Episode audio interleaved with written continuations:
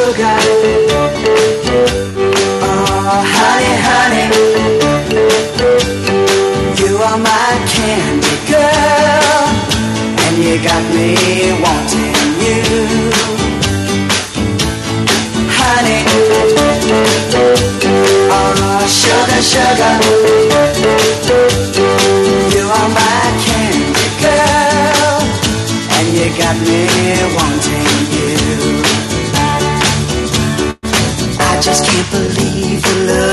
loveliness of loving you. I just can't believe it's true. I just can't believe the wonder of this feeling too. I just can't believe it's true. Ah, sugar.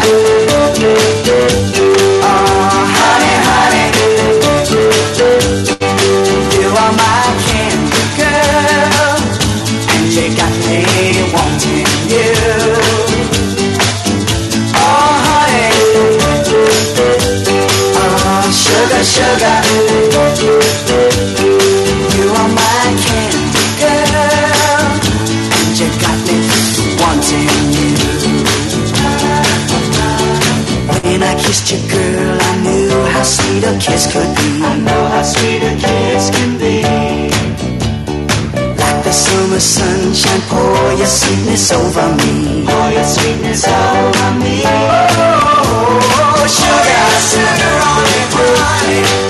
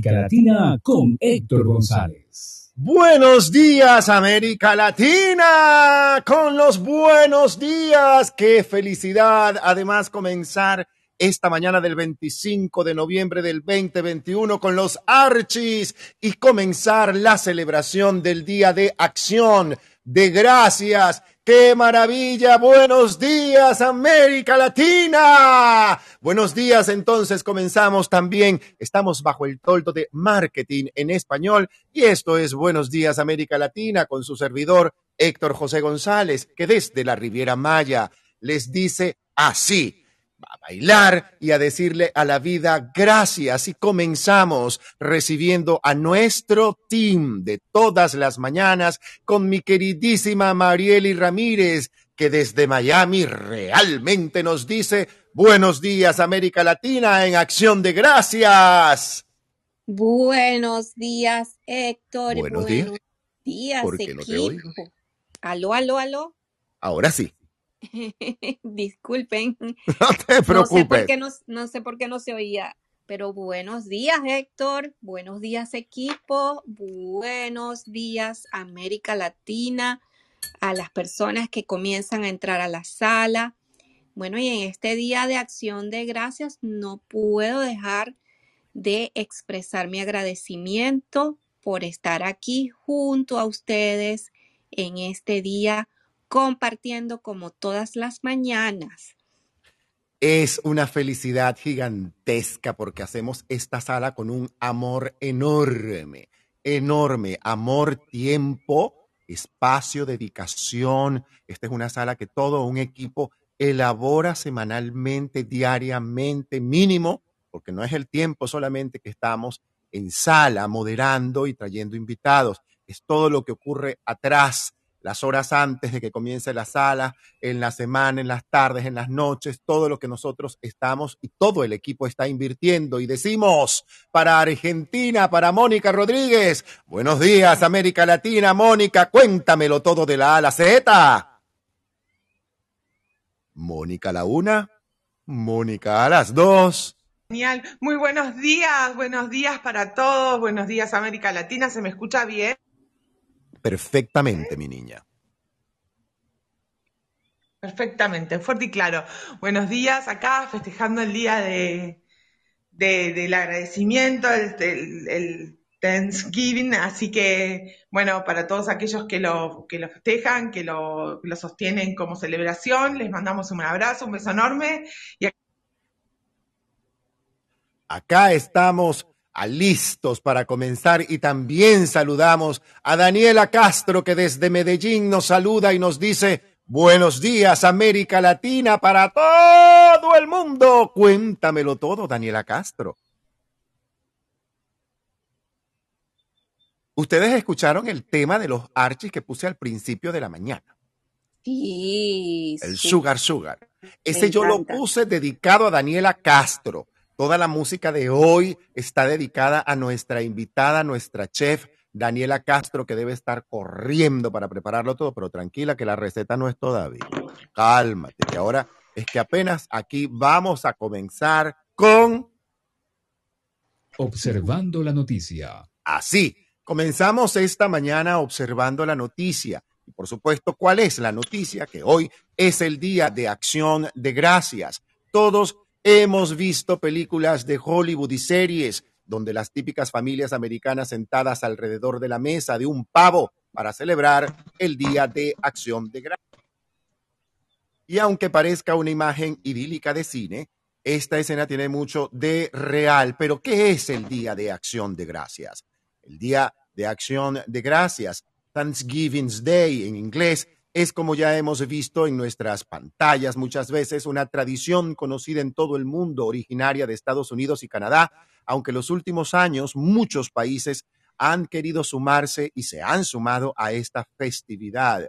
Se trata de un día para estar en familia y reunirse con nuestros seres queridos en una cena donde la comida se convierte en la protagonista y en especial el pavo. El objetivo de esta celebración es dar las gracias por lo que ya se tiene y con esta noble causa, ¿quién puede decir no a esta fiesta maravillosa? ¿Cuándo se celebra?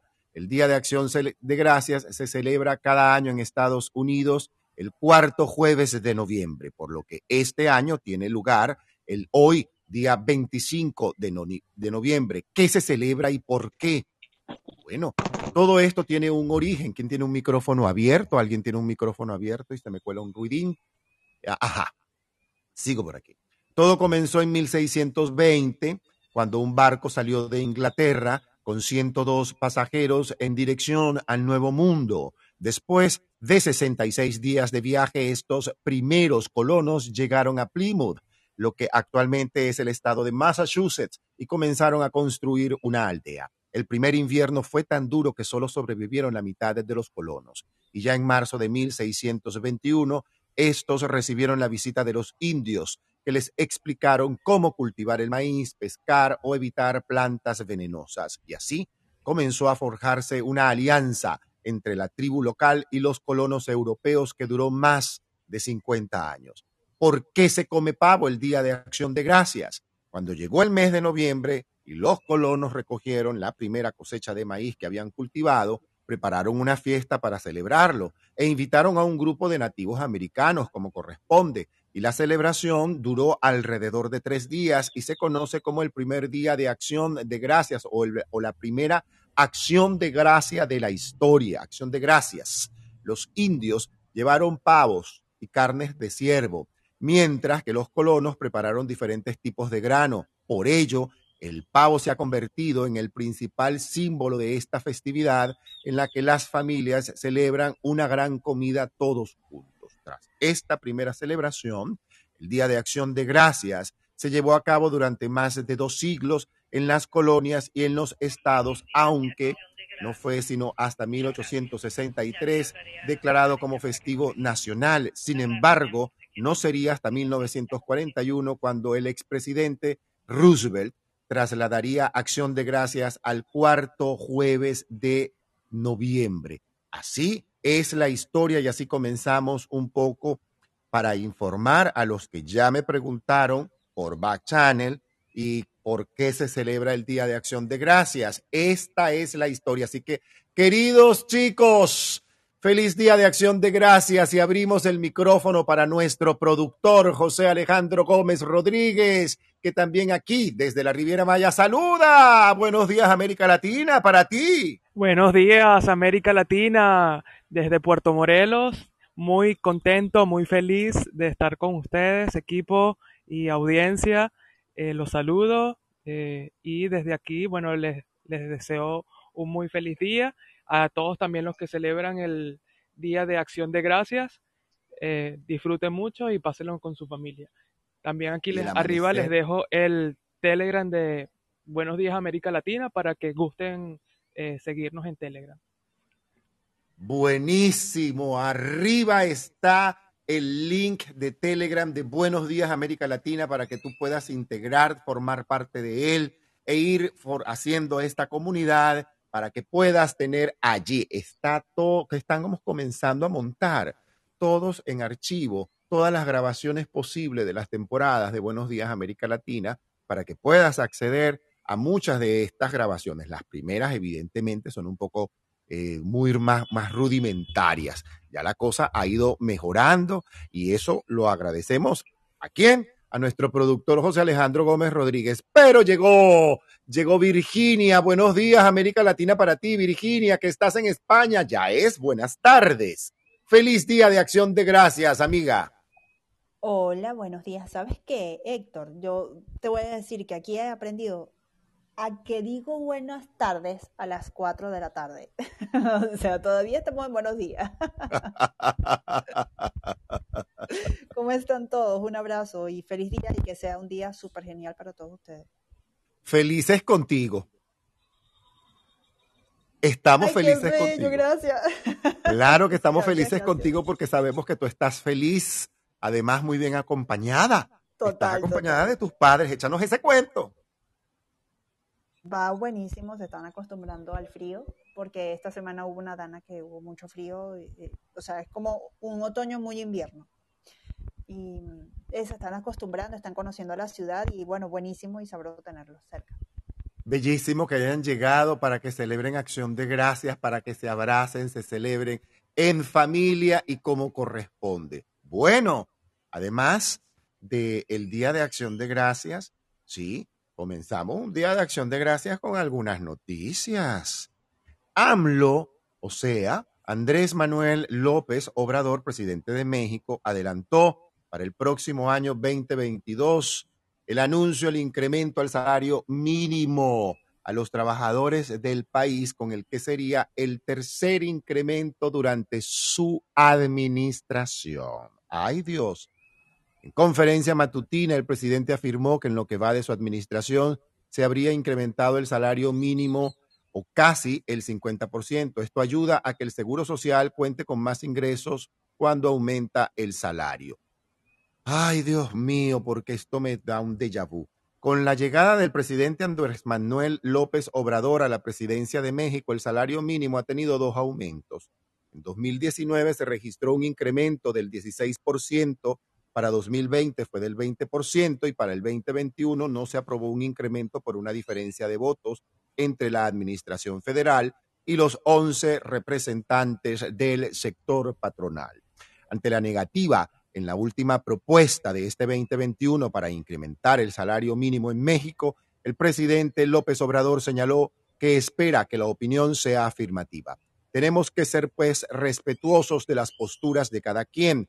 Así es la democracia. Solo en las dictaduras hay posturas únicas de pensamiento único. En la democracia no. Hay pluralidad y hay libertad. Yo espero que este año sí nos pongamos de acuerdo. La Comisión Nacional de los Salarios Mínimos, CONASAMI, informó este miércoles que recibió una propuesta para incrementar el salario mínimo en México por un porcentaje del 30%, lo que significa un aumento de 45 pesos para el próximo año. La propuesta será analizada y en próximos días darán la resolución. En lo personal, esto me trae un déjà vu, esto me trae un déjà vu, Mariel, y esto me da unos déjà vu que, ay Dios, no, mi hermano, a esto como que va igualito que ya sabemos dónde y por dónde.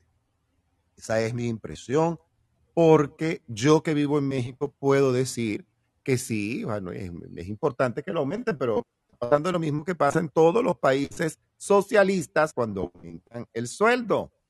A ver qué es, quién adivinen, adivinen, adivinen. Bueno, se genera una inflación y no solo en los países socialistas, en todo.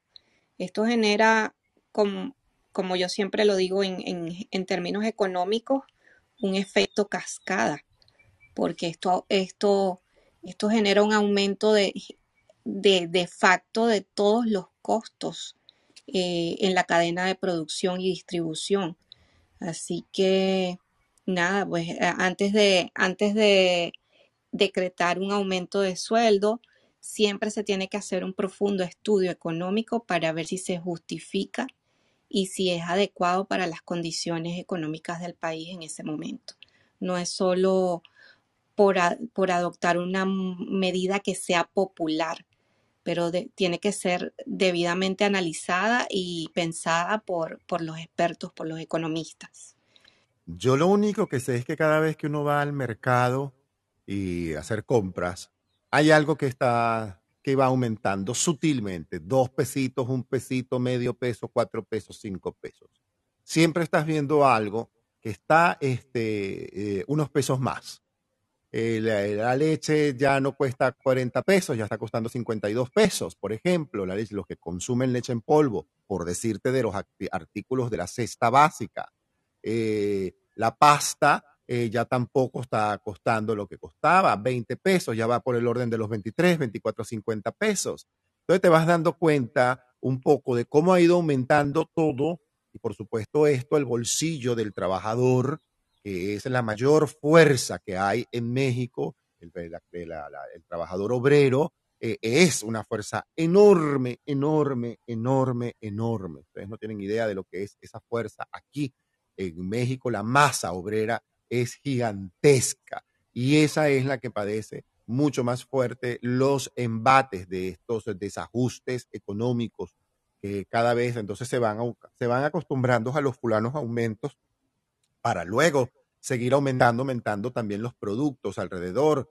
Eh, los pasajes ya subieron dos pesos, lo que ya tú puedes imaginar, dos pesos para ir, dos pesos para volver, dos pesos para trasladar. Eso va haciendo ya ocho, seis pesos diarios más de tu bolsillo para toda esta inversión que vas haciendo, pero tu sueldo sigue siendo igual. Entonces lo que estás haciendo es que te siguen manteniendo en sueldo mínimo.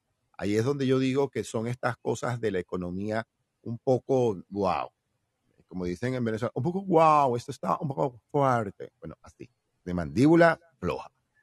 La otra parte de las noticias nos traslada hacia Honduras y específicamente la voz de América reseña que la ONU preocupada por la violencia y la falta de garantías electorales en Honduras. Honduras celebra, celebrará el domingo 28 de noviembre elecciones locales, generales y presidenciales, donde podrán emitir el sufragio más de 5 millones de ciudadanos. A pocos días de las elecciones generales en Honduras, Michelle Bachelet, alta comisionada para los derechos humanos de las Naciones Unidas, expresó su profunda preocupación por el ambiente político polarizado, sin garantías electorales que vive el, eh, el país. Las elecciones todavía no se han celebrado, pero la violencia política ya ha alcanzado niveles inquietantes. Condeno todos los actos de violencia y llamo a los actores involucrados a compartir sus opiniones y preocupaciones de manera pacífica.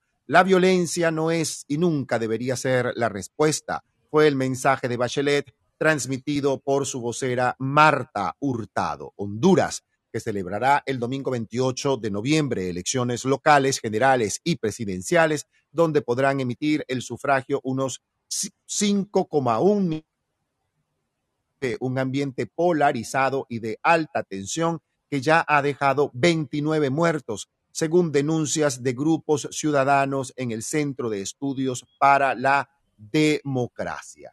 Así las cosas en Centroamérica. Por su parte, Bachelet también citó ataques graves y otras formas de violencia documentadas ante su oficina desde la convocatoria de las elecciones primarias en septiembre del 2020.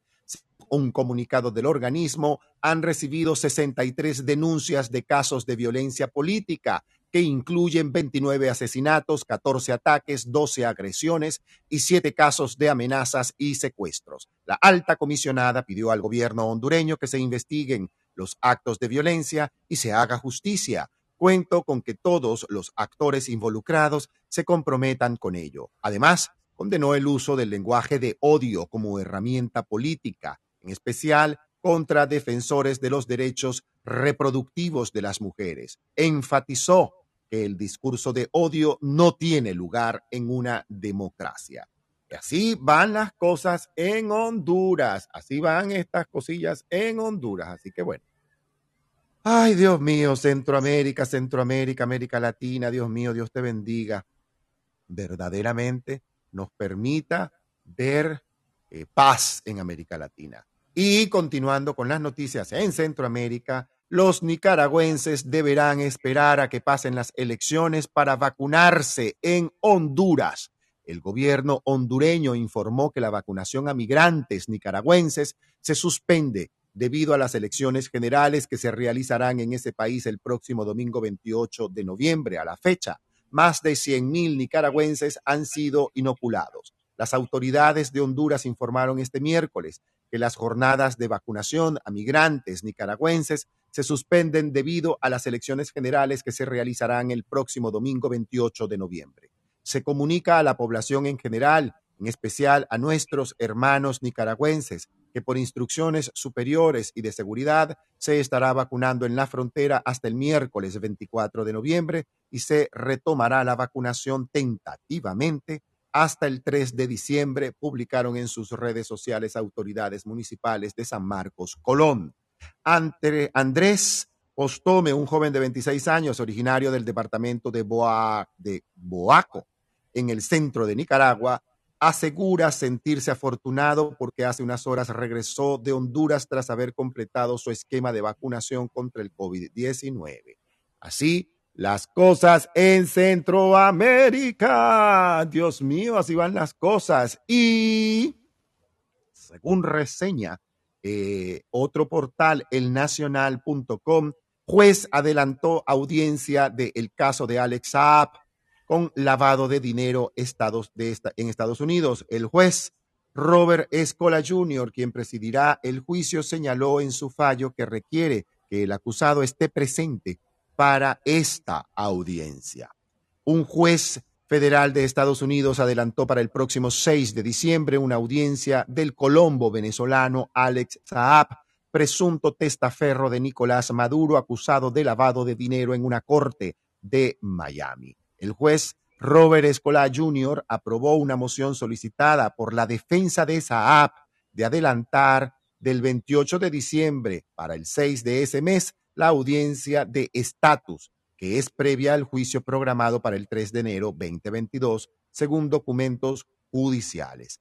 Escola, quien presidirá el juicio, señaló en su fallo que requiere que el acusado esté presente. El juicio de enero tendrá una duración de dos semanas y estará a cargo de un jurado que será seleccionado con anticipación. Saab, de 49 años de edad, enfrenta un cargo de conspiración para cometer lavado de dinero en una corte de Miami, del que se declaró no culpable el pasado 15 de noviembre ante la jueza Alicia Otazo Reyes. El juez Escola desestimó a principios del mes siete cargos de lavado de dinero contra el acusado que fue extraditado de Cabo Verde el pasado 16 de octubre. La reducción de cargos hizo parte del acuerdo de extradición con el gobierno de Cabo Verde para que, en caso de que sea hallado culpable, la sentencia no exceda la que hubiera tenido en ese país africano. Saab enfrenta una condena de unos 20 años y es hallado culpable del único cargo que tiene en la Corte de Miami, pena que puede ser reducida si hace un trato con la Fiscalía, que suele incluir delación de otros cómplices Wow, así van las cosas, así van las cosas, chiquitas. ¿Qué tenemos? ¿Qué sabemos? ¿Qué nos dicen? ¿Qué opinan? Uno, dos, tres. Bueno, este caso de, de Alex Saab, de verdad que ha mantenido sobre todo a la comunidad venezolana en una constante atención y todos los días eh, hay algo que decir acerca de este caso. Sí, a mí a veces mm, bueno, esas cosas siempre dan unos giros que no siempre pareciera que son los que el colectivo suele esperar o cumplir bajo la expectativa que se crea, por supuesto, un colectivo. Pasando a otro orden de noticias, eh, la prensa, el, portal de Washington Post reseña los migrantes venezolanos son un nuevo desafío fronterizo para la administración de Biden. Las autoridades estadounidenses eh, detuvieron a 13.406 venezolanos en la frontera con México en octubre pasado, el total más alto en un mes y más del doble del número registrado en agosto. La movilización incluye a personas que dejaron sus hogares hace años y huyeron hacia Colombia y otros países de la región, así como migrantes que se incluyeron recientemente. Los migrantes venezolanos se convirtieron en un nuevo reto fronterizo para el gobierno de Joe Biden. Un reportaje de The Washington Post señaló que un número de récord de ciudadanos procedentes de Venezuela ha cruzado la frontera desde México hacia Estados Unidos en los últimos meses. Esta situación ha generado preocupación porque millones de desplazados se dirijan hacia Norteamérica. Este es un asunto muy difícil para la administración.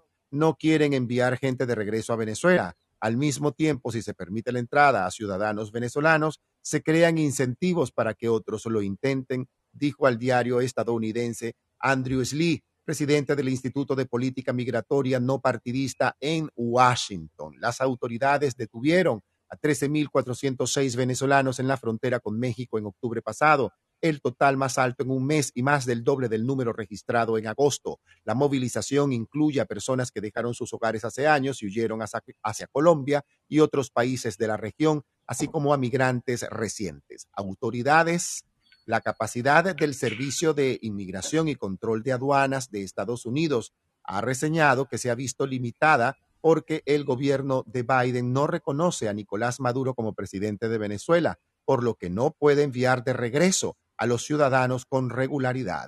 Como consecuencia de esta situación, casi todos los venezolanos que cruzan desde zonas fronterizas mexicanas hacia ciudades como Del Río, Texas o Yuma, Arizona, han sido liberados por las autoridades. Según el medio, la institución migratoria solo deportó a 150 venezolanos entre octubre del 2020 y agosto 2021. En ese periodo cruzaron la frontera ilegal hacia Estados Unidos casi unas 40 mil personas. El director del Centro de Estudios sobre Inmigración dijo que los venezolanos deberían buscar refugio más cerca de casa o en el primer país al que llegan. No hay excusa para que la gente de Venezuela vuele a México y solicite asilo en los Estados Unidos. Los republicanos sentirán una simpatía instintiva por las personas que huyen de los regímenes socialistas, pero tampoco querrán liberar a un gran número de personas en Estados Unidos fuera de los límites del sistema de inmigración. Eduardo Maya Silva, portavoz del Departamento de Seguridad Nacional, aseguró que Estados Unidos trabaja para garantizar procesos de inmigración seguros, ordenados y humanos. La semana que viene estamos buscando que pueda llegar y podamos tener en nuestra sala a eh, el abogado venezolano Francisco Javier Ochoa, que está en Panamá y es el abogado venezolano que ordenó la migración venezolana en Panamá, que le dio orden, que le dio estructura a esa migración venezolana que en principio comenzó hacia Panamá. No sé si, no sé si mis paisanos recuerdan eso, que en los primeros años comenzó mucha gente a irse hacia Panamá y a ser vida en Panamá. Y Francisco Javier eh, Ochoa eh, fue y es el abogado mm, especialista en migración que se ocupó de hacer el enlace, establecer estatutos, ordenar toda la migración, ser el mediador entre el gobierno panameño y por supuesto la población migratoria, no solamente la venezolana, sino toda la población migratoria que está y que estaba en esos tiempos en Panamá y tiene de hecho todo un trabajo, ha escrito inclu- incluso un libro. La semana pasada tuvimos una conversación personal con él y quedó en estar en la sala la semana que viene. Tienen estos días, eh, justamente por los temas migratorios, reuniones a primera hora de la mañana en la oficina de migración en Panamá, lo que le impide estar esta semana con nosotros, porque ya él a esta hora, a las 6, 7 de la mañana, él está entrando en una oficina migratoria, comenzando a ordenar ciertas cosas, ayudar y asistir con todo un personal y un equipo de abogados maravillosos que, los, que lo acompañan.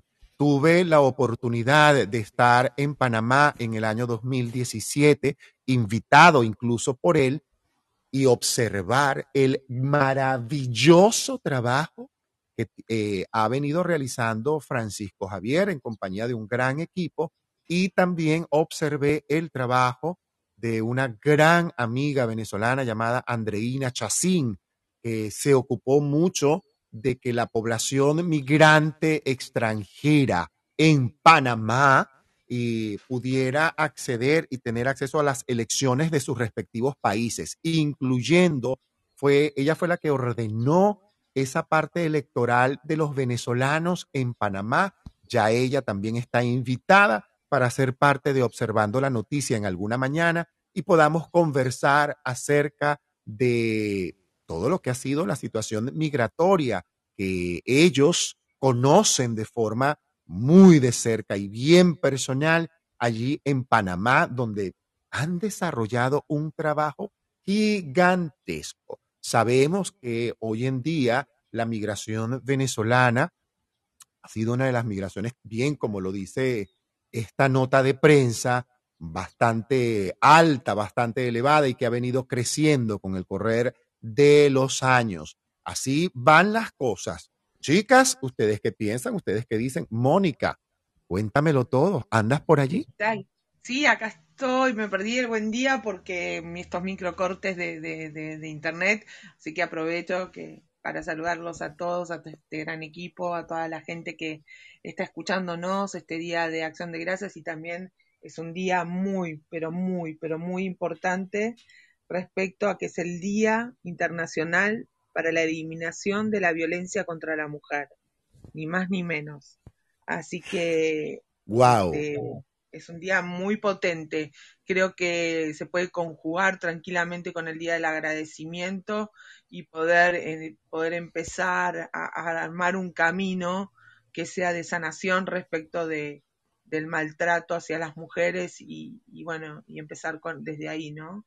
Que, terminen esas agresiones, amenazas, las manipulaciones, eh, los controles, las humillaciones, digamos, todo lo que empieza mucho antes de cualquier tipo de golpe, ¿no?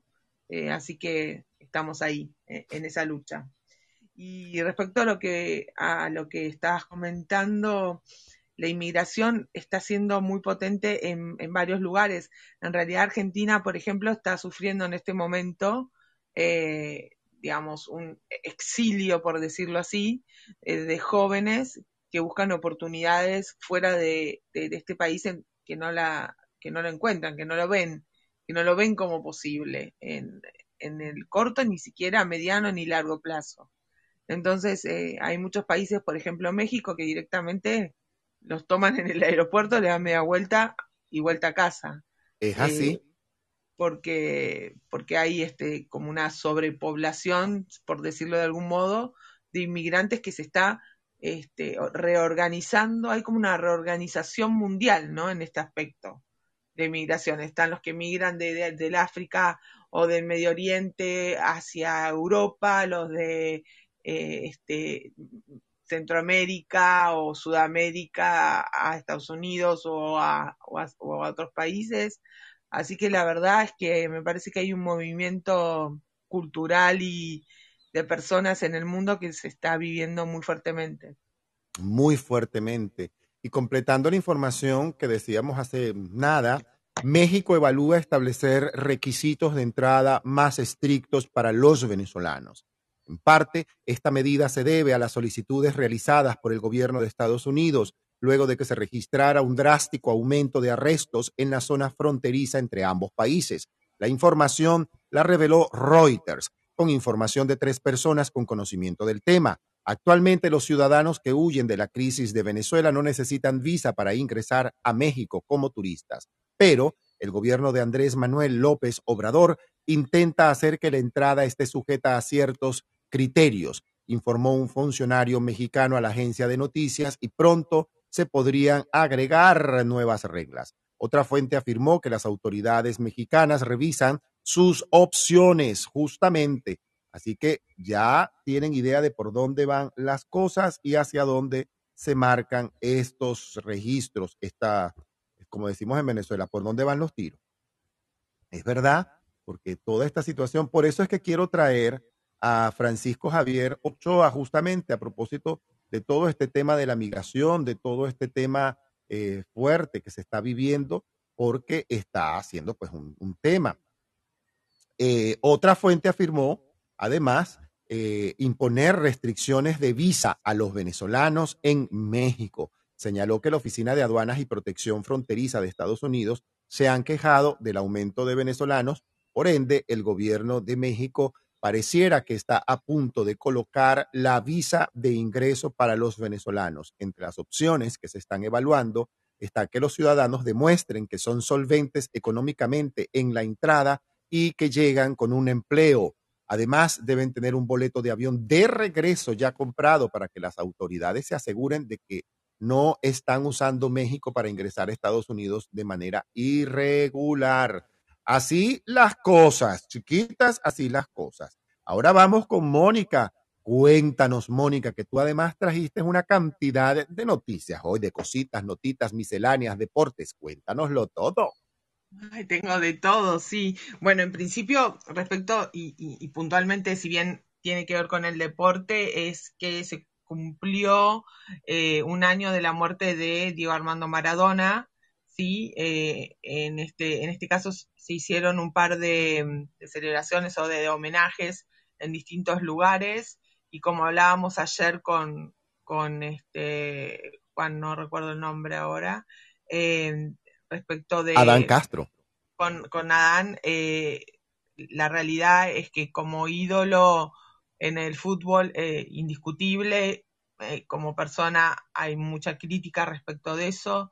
Eh, es paradójico que, este hombre tan popular, tan, tan increíblemente conocido, de hecho, se lo veló en, la Casa Rosada, cosa que no se hace habitualmente porque solo se hace con los presidentes o expresidentes, digamos.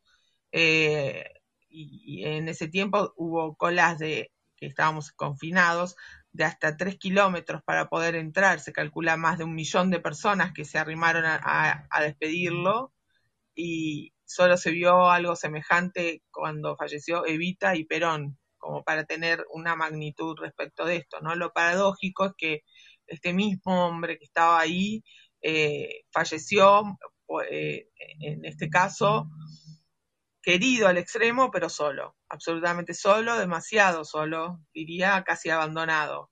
Y bueno, su salud, además de que ya venía endeble por el tema de sus adicciones y demás, y demás complicaciones, quiero decir, eh, eh, varias adicciones, no, no, solo era adicto a las drogas, sino también al alcohol sobre todo. Eh, tenía problemas cardíacos que también lo fueron, fueron reconocidos posterior a la, a la, muerte. De hecho, es más, se, eh, hay todo un debate hoy día porque parece que le han sacado el corazón y lo tienen ahí en, observación y en, trabajo, en, en investigación. Así que, bueno, era para recordarlo en ese caso. Y bueno, y respecto a la Champions League, que hay también este material para comentar, Lionel Messi y el PSG fueron una sombra ante Manchester City en Inglaterra, pero ambos pasaron a octavos de final. El local, Manchester City, dominó durante gran partido, gran parte del partido, y el triunfo que además le aseguró el primer puesto de la zona A, el rosarino, es decir, Lionel Messi, hizo poco en un equipo que generó casi nada. Están un poquito en crisis. Manchester City dominador derrota al PSG por 2 a 1 en la quinta fecha del grupo A de la Champions League. El equipo francés comenzó ganando con el tanto de Kylian Mbappé, pero el local dio vuelta al partido con dos golazos de Raheem Sterling y Gabriel Jesús. Ambos van a lograr, logran de hecho, avanzar a los octavos de final, pero el conjunto inglés se asegura la primera colocación en el grupo a falta de una, de una jornada. Así que en este caso el PSG quedará segundo eh, y va a cerrar el próximo martes 7 de diciembre ante Brugge en Francia. ¿sí? Eh, el, gran favorito, el, Paris Saint-Germain, después de la compra de, Messi, después de haber tenido un par de, de triunfos, está ahora en un momento un poco crítico o de crisis. Así que Vamos a ver qué pasa, vamos a ver qué pasa con los ánimos también ahí y vamos a ver qué pasa con el Manchester City que además está teniendo una muy buena racha por la Champions League sobre todo. Esto respecto a lo que es deportes, ¿sí? Y acá contando un poco de historias de, mm, noticias que fui encontrando y recopilando que me parecieron llamativas. Quiero contarles, a ver qué les parece. No se conocen la marca Rolls Royce. Pero claro. se conoce, ¿verdad? Bueno. Que es, creó el avión eléctrico más rápido del mundo. El fabricante británico dice que su aeronave alcanzó un pico de velocidad máxima de 623 kilómetros por hora y que logró establecer tres nuevos récords mundiales. Rolls-Royce, el fabricante británico de automóviles de lujo y motores aeronáuticos, ha anunciado la creación de un avión totalmente eléctrico, el cual claman es el más rápido del mundo en su tipo. El avión eléctrico alcanzó una velocidad de 555,9 kilómetros por hora a lo largo de 3 kilómetros, superando así la marca de 337,5 kilómetros por hora establecida en 2017 por un avión eléctrico de máxima de acrobacia con motor Siemens. Así que me parece que ahora vamos a, vamos a volar con electricidad también. Esperemos que, que en las nubes pongan alguna este, conector USB o algo por el estilo para poder ir recargando las energías de esas máquinas que, que emprenden el vuelo. Pero evidentemente se viene ya ese vuelo híbrido, ¿no? Ese vuelo donde eh, empieza a utilizar otros tipos de energías. Volar en Rolls Royce Sí, y de manera eléctrica, que no es poco, porque está a, todo esto y sumando a tu primera noticia, eh, Héctor, eh, en esta problemática del combustible que está existiendo y que existe en el mundo, en Estados Unidos está aumentando un poquito más, cosa que no venía pasando. Esto ya saben que va a pegar en inflación, cosa que no tienen inflación hace 30 años. 30 años fue la última vez que tuvieron algún eh, punto de, distancia respecto de la inflación. Y en España está pasando lo mismo. Particularmente cuando aumenta el, combustible, lo que hace es aumentar todo lo que es cadena de valor de, eh, de, todo lo que se produzca y se traslade a través de transportes. Con lo cual este, está bastante complicado el asunto, sobre todo con el petróleo, ¿no? Es, es parte de eso. Eh, así que intentar tecnologías alternativas, como por ejemplo lo está haciendo Tesla, eh, en, el caso de, los automóviles o de los automóviles híbridos y demás, tal vez puede llegar a ser una buena alternativa para, para descomprimir y aliviar un poco el, eh, este sistema que se está acabando de, de combustible, ¿no? Vamos a ver qué pasa.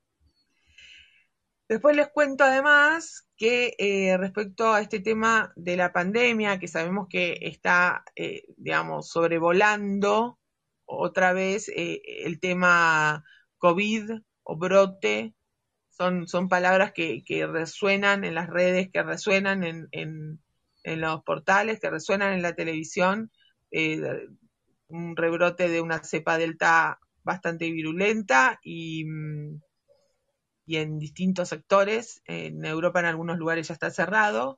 eh, Brasil tomó la determinación en 58 ciudades de cancelar las celebraciones del Carnaval 2022 debido a la situación sanitaria. ¿sí? Las localidades del estado de Sao Paulo anunciaron la medida en forma conjunta, mientras las autoridades de otros municipios continúan evaluando los posibles escenarios. Se decidió por unanimidad que las ciudades no realizarán el carnaval por respeto a las víctimas del COVID-19 y por el temor de una nueva ola del coronavirus, expresó el alcalde de la ciudad de Guariba, Celso Romano, municipio donde se celebró una reunión de 12 localidades para tratar el asunto.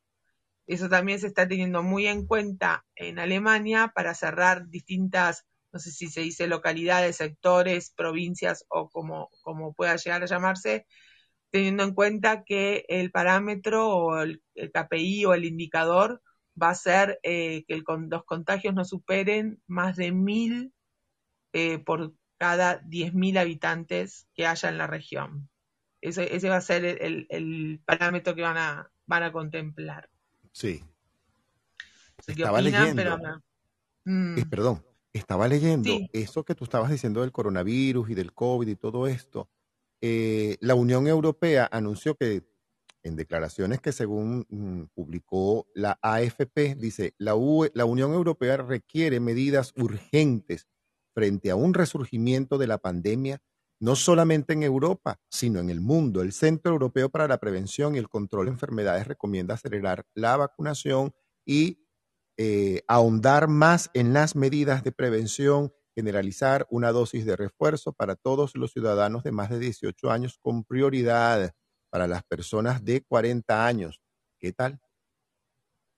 Sí, exactamente. Están eh, con todo, con el tema de la tercera dosis, si se quiere llamar así, y también están evaluando el tema del comprimido que podría ayudar a, mitigar aquellos, ah, pero es solo para aquellas personas que ya estén con contagio, para mitigar las, la- lo- los efectos que pueda provocar y no terminar en, en estados este, delicados, que ese comprimido lo está, lo está diseñando, lo está generando Pfizer en ese caso.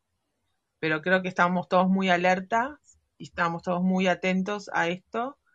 Y, y bueno, nada, es eso, es estar atentos, cuidarse, cuidarnos, eh, seguir con como veníamos hasta siempre, hasta ahora, no dejar el alcohol en gel, seguir sanitizando todo lo que podamos y, y debamos hacer y, y, bueno, usar mascarilla en lo posible, ¿no? Mantener las distancias, todo lo mismo que, que veníamos haciendo, por lo pronto tenerlo como hábito casi común, ¿no? Después se decidirá y los lugares de- también decidirán el tema de, de las de las medidas que vayan a tomar a, nivel laboral y demás, porque la verdad es que el golpazo que, le pega comercialmente este, los cierres o, las restricciones son muy, muy fuertes y no se llega a repuntar en menos de un año, que otra vez se habla de un rebrote, es casi bastante complejo el panorama económico también a nivel mundial. Así que bueno, recemos todos para que, para que esto no suceda, para que pueda frenarse de, un- de una vez y, y ya terminemos con esto y pase a ser en tal caso como cualquier otra enfermedad que también nos vacunamos y, y- y listo, ¿no?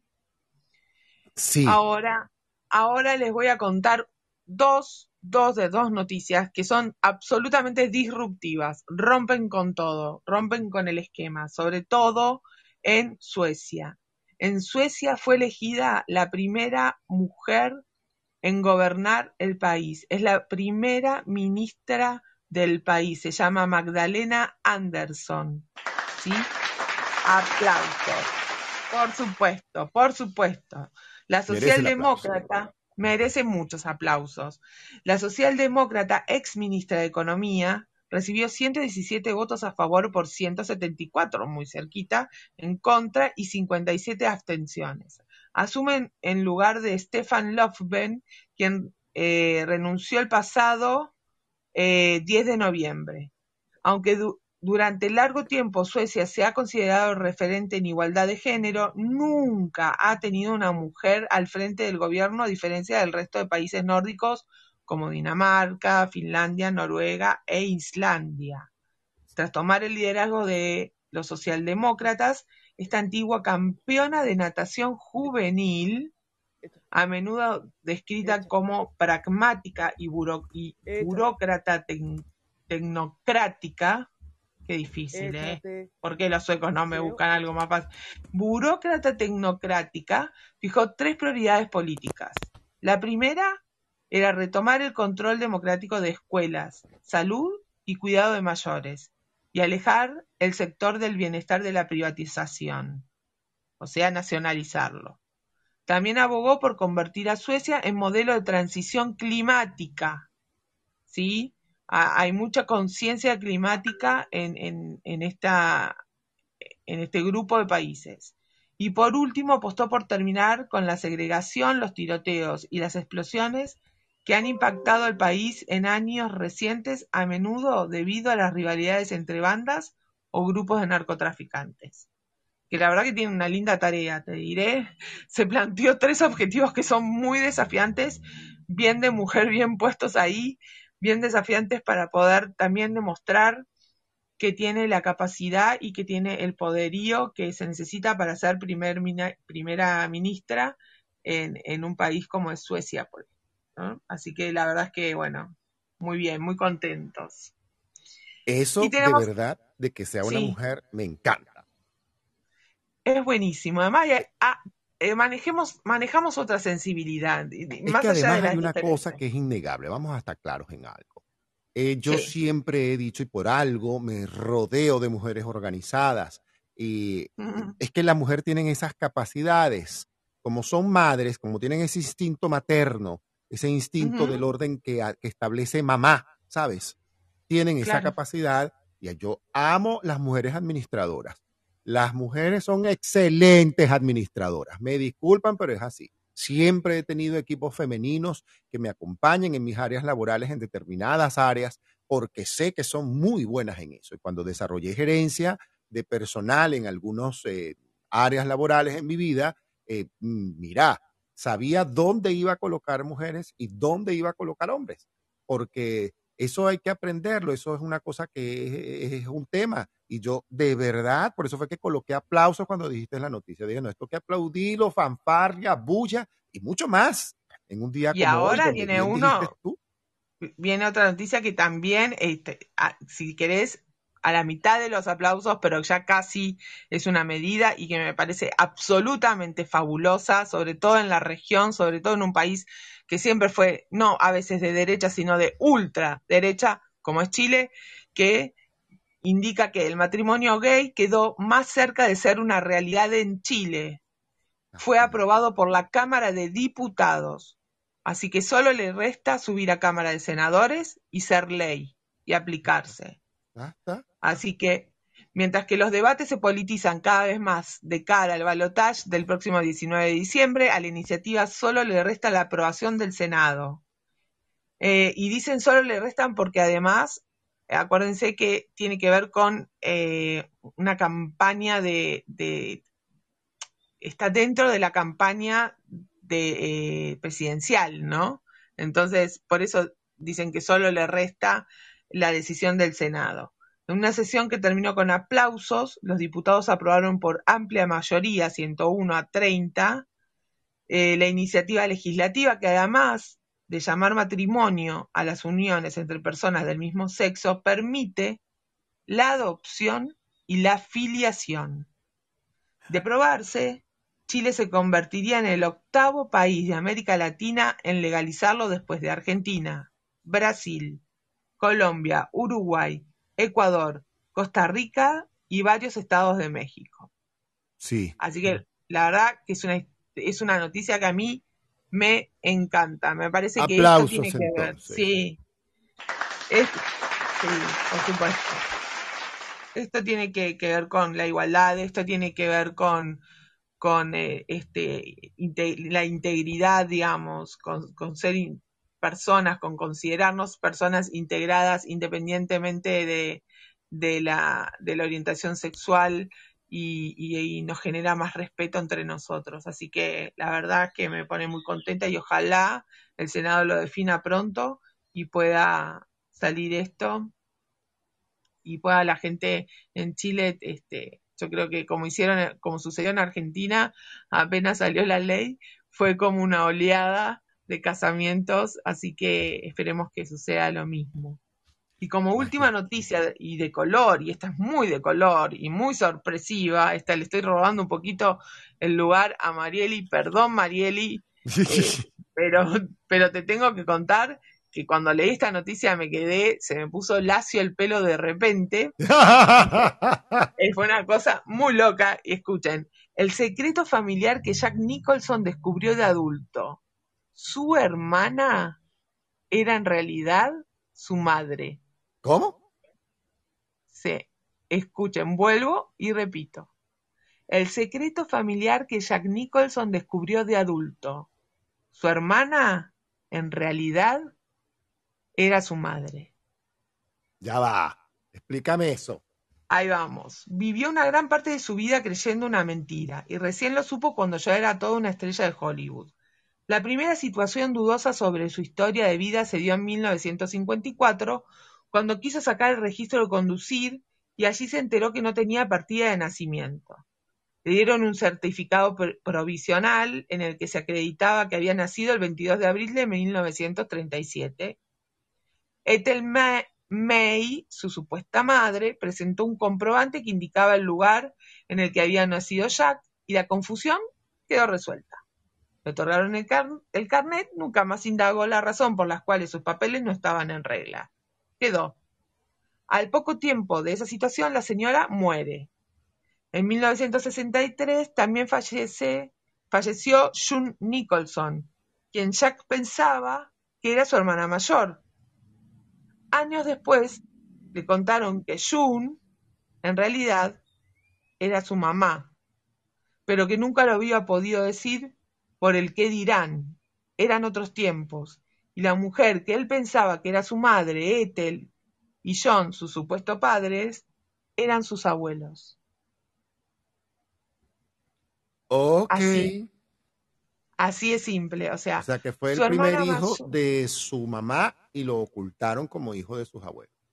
Exactamente, como, como abuelos lo, lo, lo- lo adoptaron de alguna forma ilegal, digamos, ¿no? O sea, eh, a escondidas, como hijo, como un hijo más, y él se crió a la par con su madre, Como hermano. su madre adolescente, donde seguramente eso era lo que estaba mal visto, ¿no? Que, que siendo adolescente estuviera embarazada, y, y bueno. 1937, imagínate. No, y es que es tremendo. En 1963 fallece además la madre y él ni se entera y la, la, la, la- la vela como si fuera su hermana, June Nicholson. ¿No? Y la relación que pudo haber tenido de hermanos cuando en realidad era la madre. Es Qué una película. fuerte. Es una película. Este Nicholson, que además ah, yo no es por nada, pero adoro, amo y no sé por qué esta cosa de reviente que tiene que me, que me fascina. Eh, otro dato de color es que lo primero que hizo cuando tuvo el poder, eh, obviamente de dinero y demás, es comprarse la casa de al lado de la casa de, de los de, el- del- la casa de Playboy y vivía de fiesta todos los días con este otro hombre que, que era mayor porque bueno, él, él era muy mujeriego, es, debe ser, calculo, eh, Jack Nicholson, este, así que dijo, ¿para qué me voy a ahorrar y andar viajando y viajando y viajando? Se compró la casa al lado donde están las... Y me Este, cuelo, en el y me cuelo por el patio. Y directamente, claro, cruzaba por por el el patio y patio. se Buena, terminó. llegué. Hola chicas. Además soy Jack Vengo Nicholson. Hello. Hola Jack, otra vez por acá. Sí, fa- fantástico, fantástico. Por La eso, o sea, verdad además, que soy Jack Nicholson. Hello. O sea, imagínate. Todos se van a rendir. No, tremendo, tremendo. Así que, bueno, eh, esa era la fama que Taurino, ¿no? Eh, la fama de este Taurino que tiene y, y bueno, y con esta con esta noticia que nos enteramos nosotros ahora. Evidentemente él obvia- ya la tenía ahí encubierta, pero la verdad que es fascinante poder entender cómo siempre detrás de cada persona hay una historia, ¿no? Hay siempre una historia que contar. Todo un siempre. universo. Todo un, Un universo hay. Ente- entero, bueno. entero. Así Así, que bueno, ahí estamos. Y, y- quieren que les cuente, Uber empezará a aceptar pedidos de cannabis en Canadá, chicos. O sea que Uber va a repartir marihuana por Canadá. Así es. Uber Eats, que es el, el- el que reparte comida, bueno, lo, va a llevar como, como una comida, como un licor. La empresa ya realiza entrega de licores a través de Unidad Eats. Tiene la vista puesta en en el floreciente mercado del cannabis desde, desde hace algún tiempo. La unidad de reparto a domicilio Uber se ha asociado con el minorista de cannabis Tokyo Smoke para permitir pedidos de cannabis en línea a través de Uber Eats en Ontario, Canadá, informó el lunes un portavoz de la compañía. Uber ya realiza entregas de licores a través de su unidad Eats, tiene la vista puesta en eso porque este, ya lo tiene habilitado, digamos, algo que podría ser este, mm, eh, criticado enormemente, ¿no? Que haga distribución de, de bebidas alcohólicas. Además, este, va a ser el dealer oficial, por decirlo de alguna forma, En Venezuela El le dirían, vas a ser oficial. la mula oficial. Vas a ser la mula oficial de Tokyo Smoke, que es el, el gran este, de Big de Big Daddy, de Big Daddy, que es el, el- el- el- el- la gran empresa que, que es minorista de cannabis y va a hacer entregas. Así que, ¿qué les puedo decir? Ya Canadá, dejará de ser de Big Daddy una empresa minorista. Y además va a pagar impuestos. Y además va a pagar impuestos. Es así, que los pague, que los pague, pero bueno, la gente pagarán también eh, impuestos respecto de no tener ni siquiera que movilizarse de su casa, ¿no? Esto, esto, esto ya es tremendo, ya es todo al hogar, todo al hogar, incluso el cannabis. Bueno, ¿Qué nada, tal? sin comentarios. Sin comentarios. Yo Sin no comentarios. comento, no digo nada. Yo no digo nada, Yo No digo observo nada. la noticia. Yo soplo el humo nada más porque se me viene a la cara y me molesta, pero después no digo nada. Así que Bien. bueno, eh, este es el par de noticias, este es el compiladito de noticias que, que tenía para compartir con ustedes.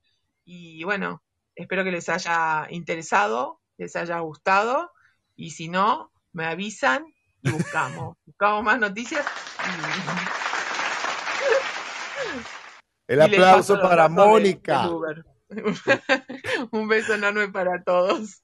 El aplauso para Mónica que se queda con nosotros, pero vamos a hacer una pausa musical para presentar a nuestra queridísima Marieli Ramírez con su sección de artes y espectáculos y gastronomía, acompañada nada más y nada menos que de Daniela Castro. Y para Daniela Castro y para toda la audiencia, vamos con este tema musical. Oh, the deep.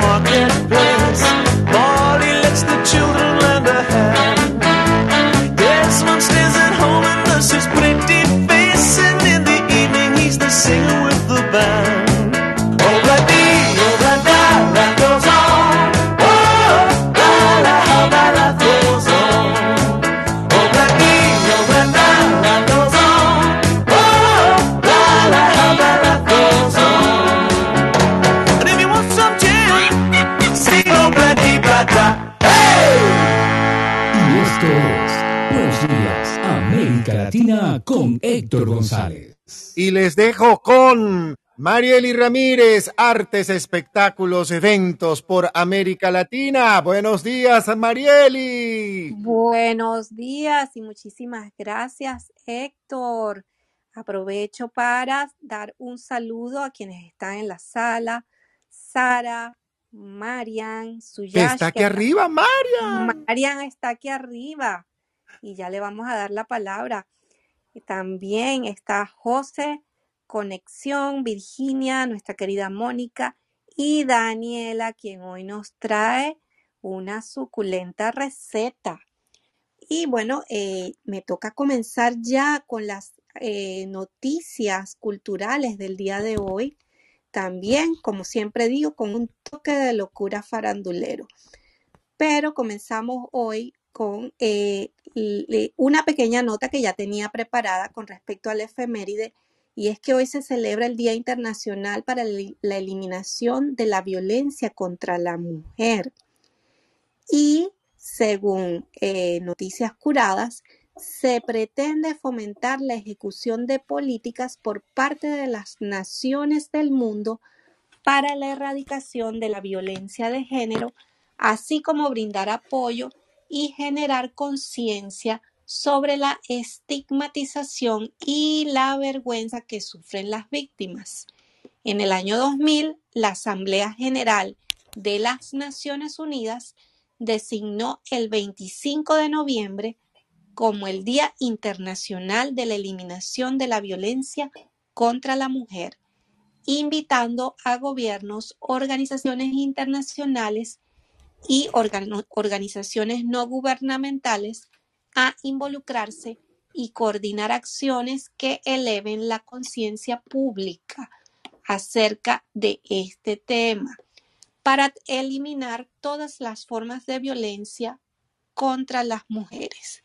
Así que importantísimo el día de hoy reflexionar acerca de esto y también contribuir hacia la concientización para que se elimine este flagelo en contra de la mujer y en realidad también en contra de cualquier género porque la violencia eh, puede afectar a cualquier género también.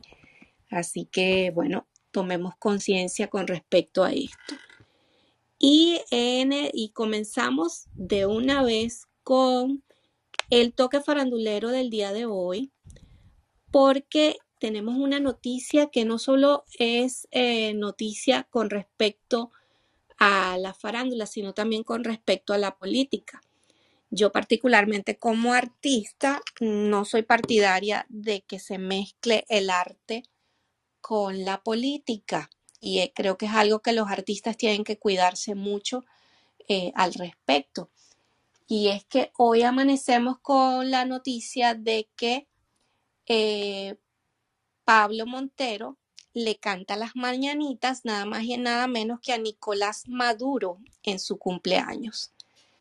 Pablo Montero le cantó al presidente venezolano Nicolás Maduro por su cumpleaños.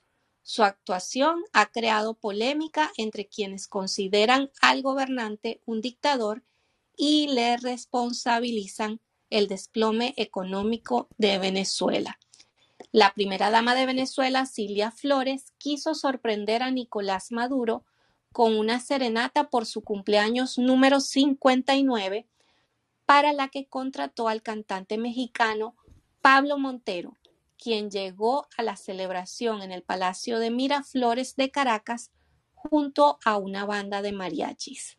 Alma Llanera, Las Mañanitas y El Rey fueron los temas que Montero entonó en el patio del Palacio Presidencial y acto seguido le regaló al polémico mandatario un sombrero de mariachi. Gracias a toda la gente bonita de este país que siempre me han recibido con mucho cariño, mucho amor y venimos con todo el corazón a traer música mexicana, dijo el cantante según el diario mexicano El Universal. Nicolás, te regalo este sombrero que es mío, con mucho cariño, y te queda al centavo, añadió Montero. Maduro, por su parte, compartió en su cuenta de Twitter varias fotos en las que se les ve disfrutando con el cantante. Dice, escribió Nicolás Maduro, con mucho amor recibí en el Palacio de Miraflores al cantante y actor mexicano Pablo Montero. Gracias por traernos la fuerza de México y entonar estas canciones para mí y todo el pueblo venezolano. Las puertas de Venezuela estarán abiertas siempre para ti, Pablo.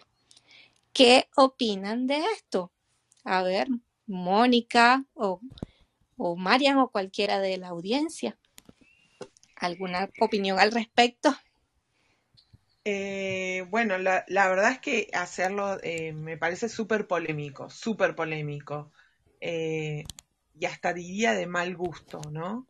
En ese aspecto, hacer como si no pasara nada o como si fuera un cumpleaños este, festivo, eh, te- con alguien de México que, que se atreve y que toma esa iniciativa o esa bandera. Sabemos que hay mucha gente que, que adhiere a ese régimen, con lo cual lo que yo únicamente pienso es que la consecuencia de este eh, artista es que me parece que está llegando a su fin porque eh, eh, básicamente va a tener sentencia popular a partir de, esta decisión, ¿no? Siempre somos responsables de nuestros actos y creo que este acto le trae una responsabilidad y le trae un- una, este, una reacción demasiado potente y, y es una lástima que haya y que apueste su carrera por esto, ¿no? Cantarle a un dictador el cumpleaños feliz y, lo- y hacerle regalos y estar así como de un modo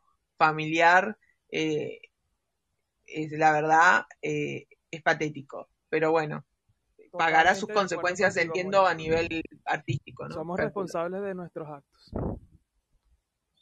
Exactamente, José, Así exactamente. es, José. Así que yo creo que pagará el precio, que es- ya le habrán pagado un buen precio, primeramente, ¿no? Vamos a empezar que esto gratis sabemos que no sucede, pero pagará el precio eh, de, de su carrera por esto, porque me parece que es un hito, un antes y un después. Así que si él decidió hacerlo con el riesgo que eso conlleva, bueno, es lamentable, pero bueno, si lo decide, será así. Eh, eh, la gente lo repudia, ¿eh? Esto está claro. Claro que sí, bueno, y es, es- es algo que yo a veces digo que los artistas que ya tienen cierto, cierta relevancia deben de, de poner en una balanza qué pesa más el dinero que, que van a recibir por, por un día a, a toda el, el- la reputación y toda, todo el sentir y el, y el respeto que también como artista tú le debes al público. Entonces, este, creo que, que muchas veces se, se da una falta de, de conciencia y una falta de, de criterio cuando toman estas decisiones. Totalmente de acuerdo, Vir. Totalmente de acuerdo. Y una falta de, respe- de respeto al, al pueblo hermoso venezolano que sigue además este, soportando tantas injusticias, tantos, tanta este, horror, tanto horror, porque para resumirlo es tanto horror. Así que es una falta de respeto también al pueblo, con lo cual me parece, sí, grave. Toda la razón, Marian, querías intervenir. ¿Cómo estás, Marian? Bien, abrazos para todos, besos, buenos días Latinoamérica Latina. Mi amor, Eh, buenos días, América Latina para ti. Mira, yo de ese tema, yo tengo como sentimientos encontrados, porque, mm, bueno, a mí no me gusta mucho la, me- la música mexicana, ¿no? Pero viéndolo, intentándolo ver desde un punto de vista objetivo, vemos muchas veces cómo artistas en Estados Unidos van gratis a cantarle a los presidentes, quieranlos quien los quiera. En ese sentido, pues bueno, me imagino que lo habrán pagado, lo habrán contratado. Él no le habrá hecho el feo porque seguramente la suma era interesante y él, su público va a ser su público de siempre. O sea, artísticamente, él va a seguir siendo quien es. Conocemos a muchos artistas que han cometido errores para, para visión de muchos, pero hay otros que no les importa. Realmente a quien le canten siempre que sigan cantando, porque el sentimiento del ranchero va más allá, o sea, es un, es un tema cultural, va más allá de eso, ¿no? Eh, no quiere decir que yo apoye eh, el régimen de Maduro, todo lo contrario, eh, y creo que es una decisión que, que, bueno, ahora mismo a lo mejor no sabremos entenderla mucho. Yo creo que no va a ser un peso tan, tan duro para él como artista, porque quien ya lo quiere, lo quiere independientemente de lo que vaya a hacer. Em, porque sus canciones es un, legado a nivel, a nivel mundial y en, en la historia de México. Y eh, por ese lado, pues miren, pobrecito. O sea, si, si quito todo eso, digo, bueno, pobrecito, lo que tuvo que haber aguantado. Sí, lo que pasa es que en los otros países donde se realizó lo mismo, Marianne, se hizo sobre presidentes que fueron elegidos de forma democrática y probablemente hayan generado brechas bien distantes. Esta diferencia en este punto es que se está haciendo sobre un di- dictador, ¿no? Es como si alguien fuera a tocar una ejemplo, serenata a Hitler y en tal caso, eh, o a Pinochet o a, o a, a Videla, y, y entonces este, no tuviera ninguna repercusión en su área este, artística. ¿Por qué? Que así como se lo como lo tuvo Maradona en su área profesional o, en su área futbolística, pagando el precio por su por su decadencia en, en su vida social o en su vida normal, habitual, lo mismo sucede con cualquier cantante. Sí, Me parece que ese que, es el repudio que entiende la gente, ¿eh? hombre, claro, pero fíjate que igual Maradona, con todos los errores que ha tenido, ¿dónde, dónde, a dónde, a dónde fue a parar cuando murió? Con todos los errores. Él siguió siendo el mejor futbolista de Argentina. Y, lo, o sea, y, y creo que desde, ese senti- desde ese sentido, eh, yo veo desde cierta compasión la acción que hace, porque todavía, guste quien le guste, hay cantantes que van y simpatizan con Trump. Y, tenemos nuestra opinión. A mí no me gusta Trump. Ni lo apoyo ni lo apoyaré nunca. Pero hay artistas que cantan con él. Y creo que, aunque sí que hay un dictador y que no estemos de acuerdo con esto, creo que a nivel cultural tenemos que pasar más allá de juzgar en el corto plazo y juzgar a lo mejor el legado que ha dejado este artista para México. Claro, perdón que aquí intervenga un momento. eh, en eso tienes razón. Más sin embargo, lo que es lo que los artistas en general decretan cuando ocurren estas cosas, si bien es cierto que el arte no tiene política, hay una cosa que se llama humanidad y que uno como artista, y yo soy artista principalmente, eh, una de las cosas que no hago como artista nunca, y nunca lo hice bajo ninguna tolda política en democracia. Jamás hice una cosa para ninguna cosa política en democracia, porque nuestros, los- cuando se es artista, eh, la política es el arte. Ahora, mezclarla bajo la tolda política de quien sea, porque le fue a cantar pre- eh, a un dictador principalmente, como lo es en este caso Pablo Montero en Venezuela, como cuando lo hizo Bonnie Cepeda, como cuando Juan Gabriel fue a cantarle las mañanitas al mismo Nicolás Maduro, el repudio que se ganó Juan Gabriel en Venezuela fue muy grande y la cantidad, y eso hay que decirlo, y es Juan Gabriel, y el mismo después. Juan Gabriel que cometió un error y dijo, cometí un error, no debía haber hecho esto. Olga Tañón en eso fue absolutamente más contundente en Venezuela, cuando el régimen la invitó a cantar bajo una, una fiesta eh, de feria en Venezuela, en un concierto que ella estaba dando en Venezuela, donde yo estaba además atrás como productor, ella se paró en el escenario eh, y dijo que ella no iba a hacer el concierto porque ella era del pueblo, no del gobierno de nadie. Y eso le hizo ganar una cantidad más de adeptos, de fans y sus fanáticos que ya tenía, pues evidentemente la auparon muchísimo más.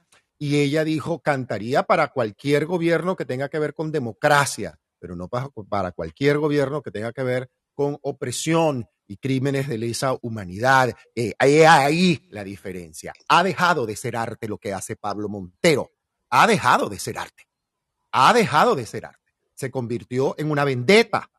O sea, perdón que lo diga, pero para uno como artista, el artista que hace eso que hizo Pablo Montero, pasó de ser un artista a bajar a la calle a un poste. Para no decirlo de otra manera. Eh, se, bajó de, su pedestal de arte para convertirse en un producto de poste de avenida. Eso es lo triste y la decepción que deja y el mal sabor que deja cuando tú le cantas a alguien que está dispuesto a matar un pueblo. eh, es bastante desagradable. Eso no- ahí deja de ser arte. Ahí deja de ser arte. Y él, lamentablemente, lanzó su carrera por la borda como lo hizo Boni Cepeda. Lamentablemente, como lo han hecho otros artistas que le cantaron al régimen que le cantan y que le siguen cantando al régimen. El que le canta al régimen, que sea, sea castrista, pero sea un régimen dictatorial, opresor, que es capaz de utilizar el dinero de un país que corresponde para un país, para un hospital, para una escuela, para una cantidad de cosas, en pagar este lujo, porque no me puedo imaginar cuánto cobra Pablo Montero y no creo que gratis lo haya hecho porque vamos a estar. Gratis no creo que lo haya hecho. Y si lo hizo gratis, peor. Es peor. Es peor. Porque por lo menos, bueno, se sabe que estás mal y estás cobrando. Y de alguna u otra manera, bueno, cobras por tu trabajo mal hecho, muy mal vendido, además a quien se lo estás vendiendo. Y tienes que ver la consecuencia que eso trae, como dijo José, a su carrera. Y le trae consecuencias fuertes que no le importa ahorita porque la soberbia lo gobierna. La actitud soberbia de Pablo Montero es terrible. Seguramente, sí, sí, sí. Por ende, deja de ser un artista, pasa a ser un comerciadero.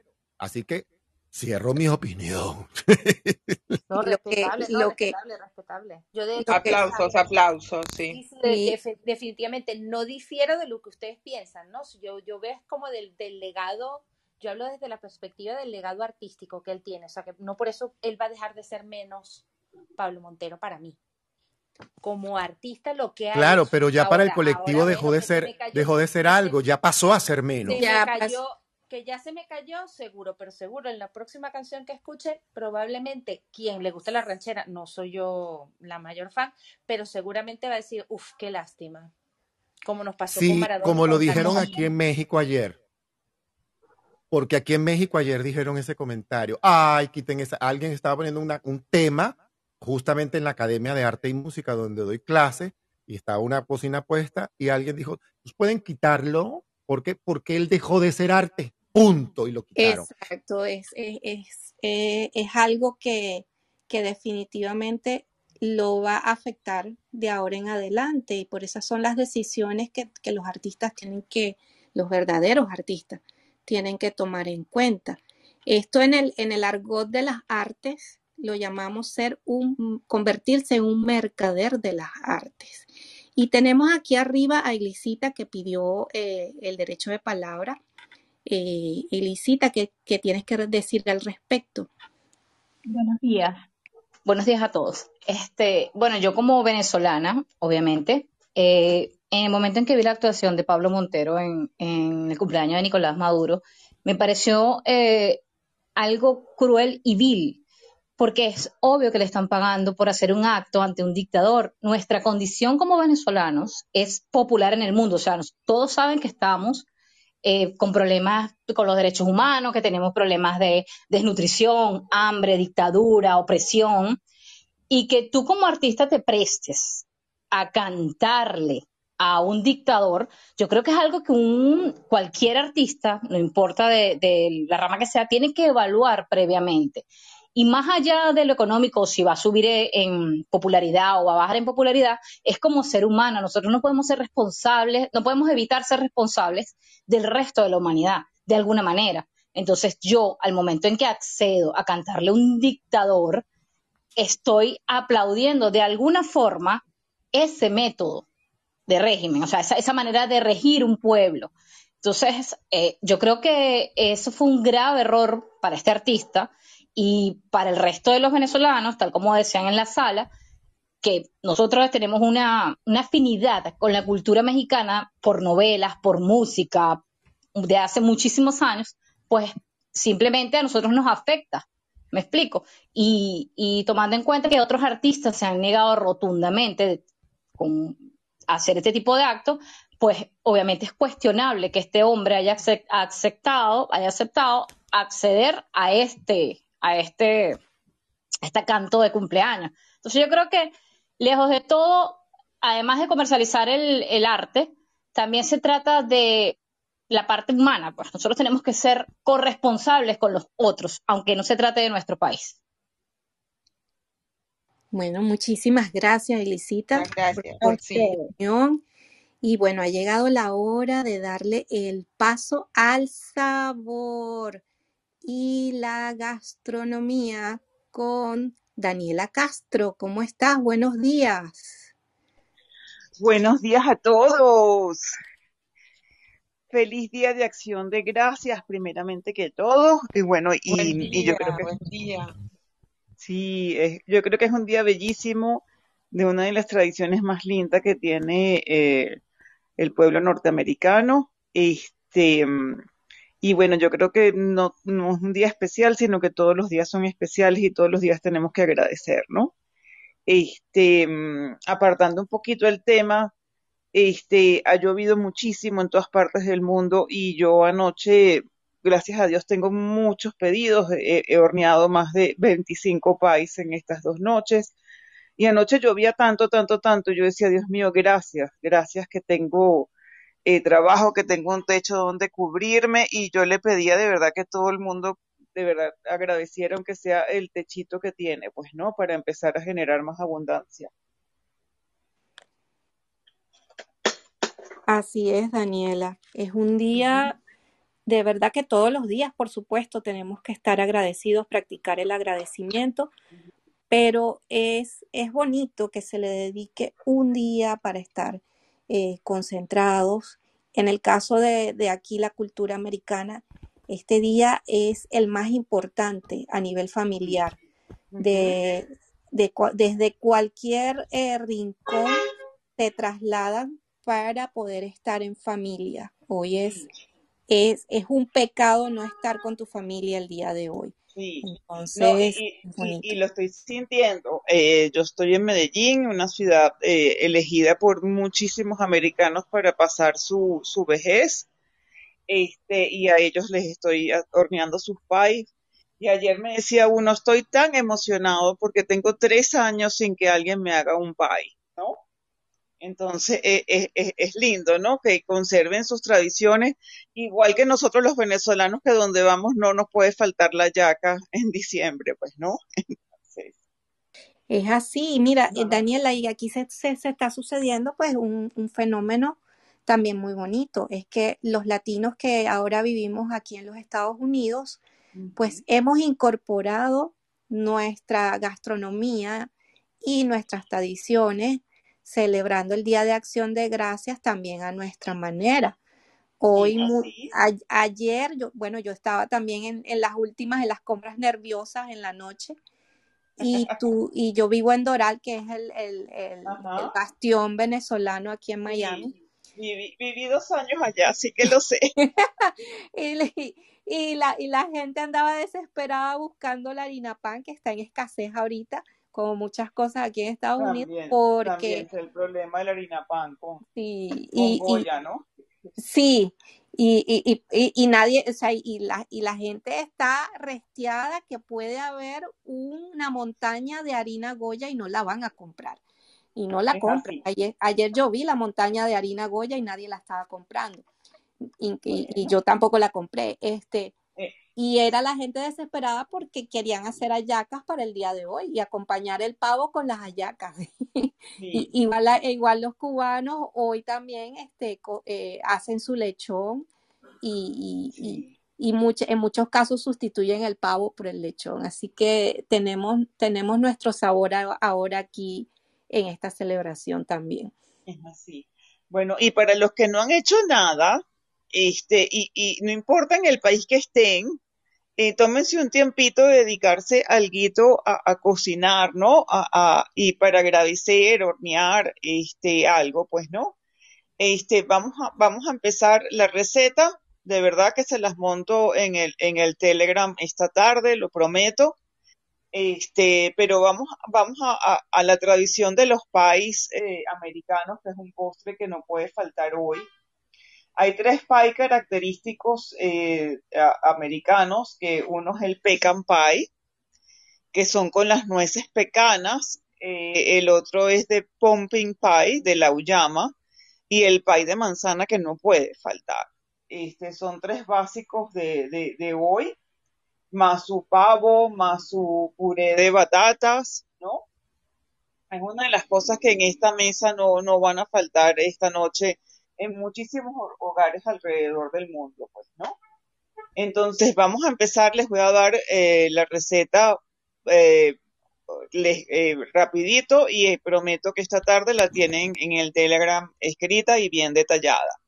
Este, pensando en, en una cosa que todo el mundo tiene más a la mano que unas nueces pecanas o que unas manzanas, vamos a hacer el de auyama, ¿no? El, de, el pumpkin pie, que es un pie muy rico, algo que, que a lo mejor en Venezuela no, no lo comemos mucho, bueno, los que son venezolanos o en Argentina, pero es, es una cosa que la calabaza está en época ahorita.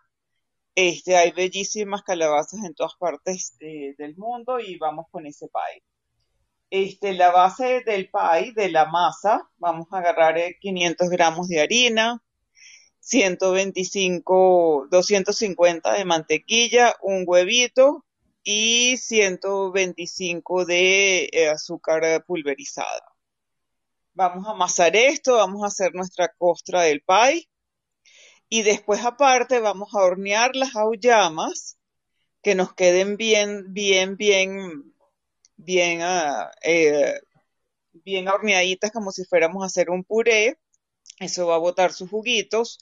Le vamos a agregar eh, azúcar, le vamos a agregar eh, eh, leche evaporada, le vamos a agregar huevos y todas las especies que representan la Navidad en todas partes del mundo, que es un mix de especies que son la canela infaltable, el clavito de especie, la nuez moscada y el jengibre.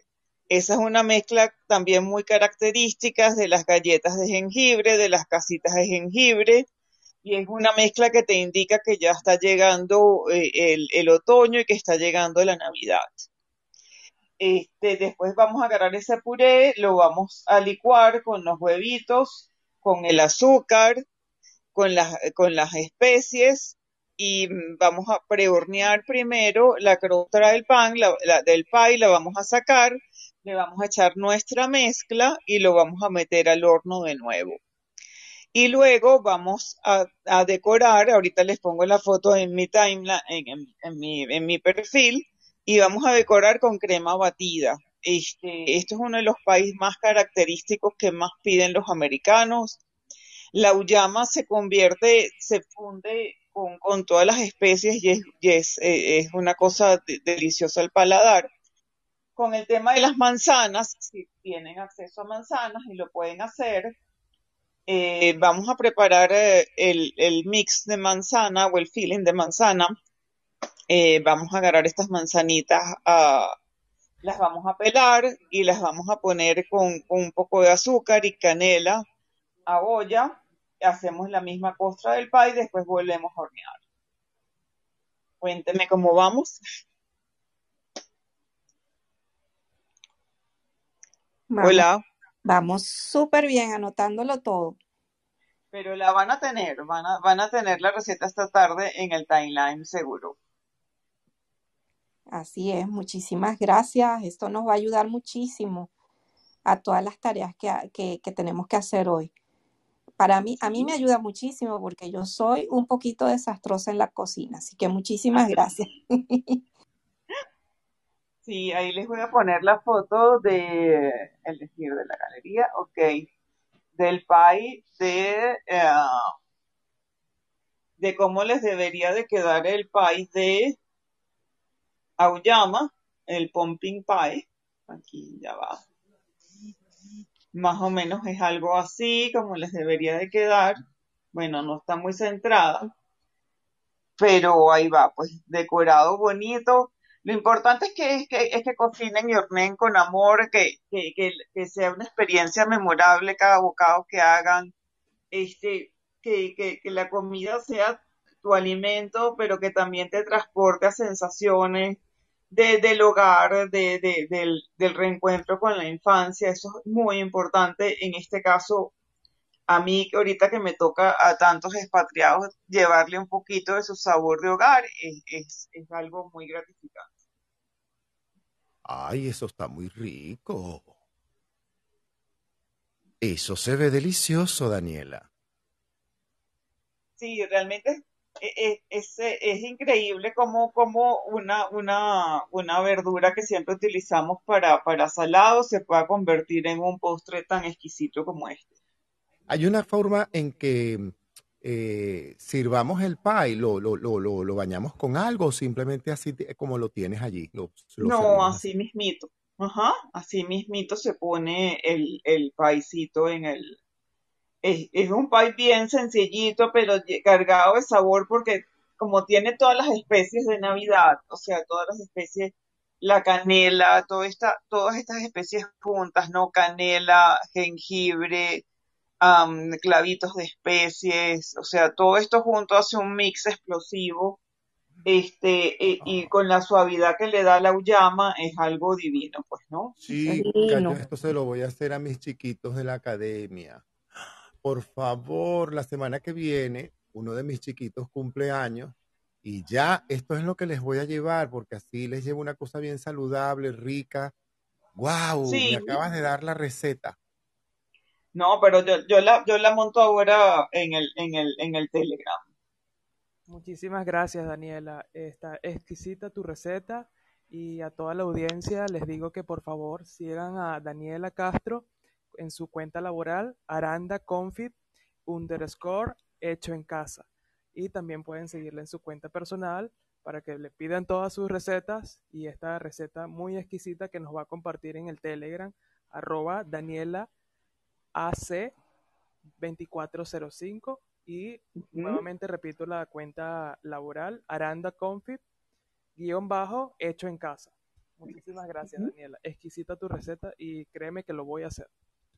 Bueno, ahí se las voy a montar a todos.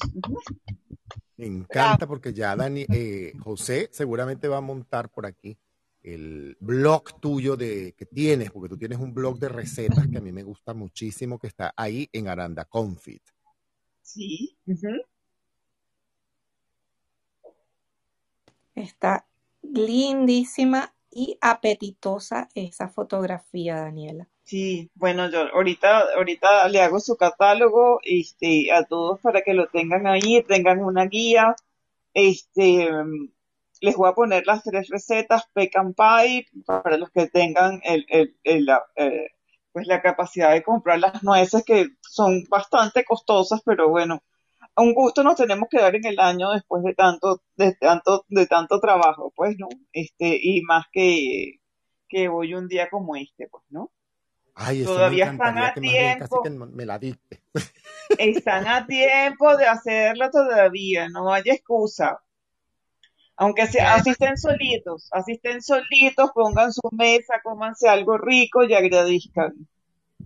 Además, las nueces son para el amor, porque eso es lo que dicen. Así que cuanto amor se, cuanto más amor se ponga en la comida, más rico, más y más lindo para compartir es, ¿no es cierto, Daniela? Es así, es así. Sí, bueno, yo siempre he dicho que, que, que cocinar es una forma de amar, pues, ¿no? Porque, bueno, hay, hay, un libro que, que tenemos casi todos los chefs decía, y quería ser chef, ¿no? Yo tengo, ya, ya nos llega la época a nosotros de, de, de no dormir, este, de, de, de entregar muchos pedidos, gracias a Dios.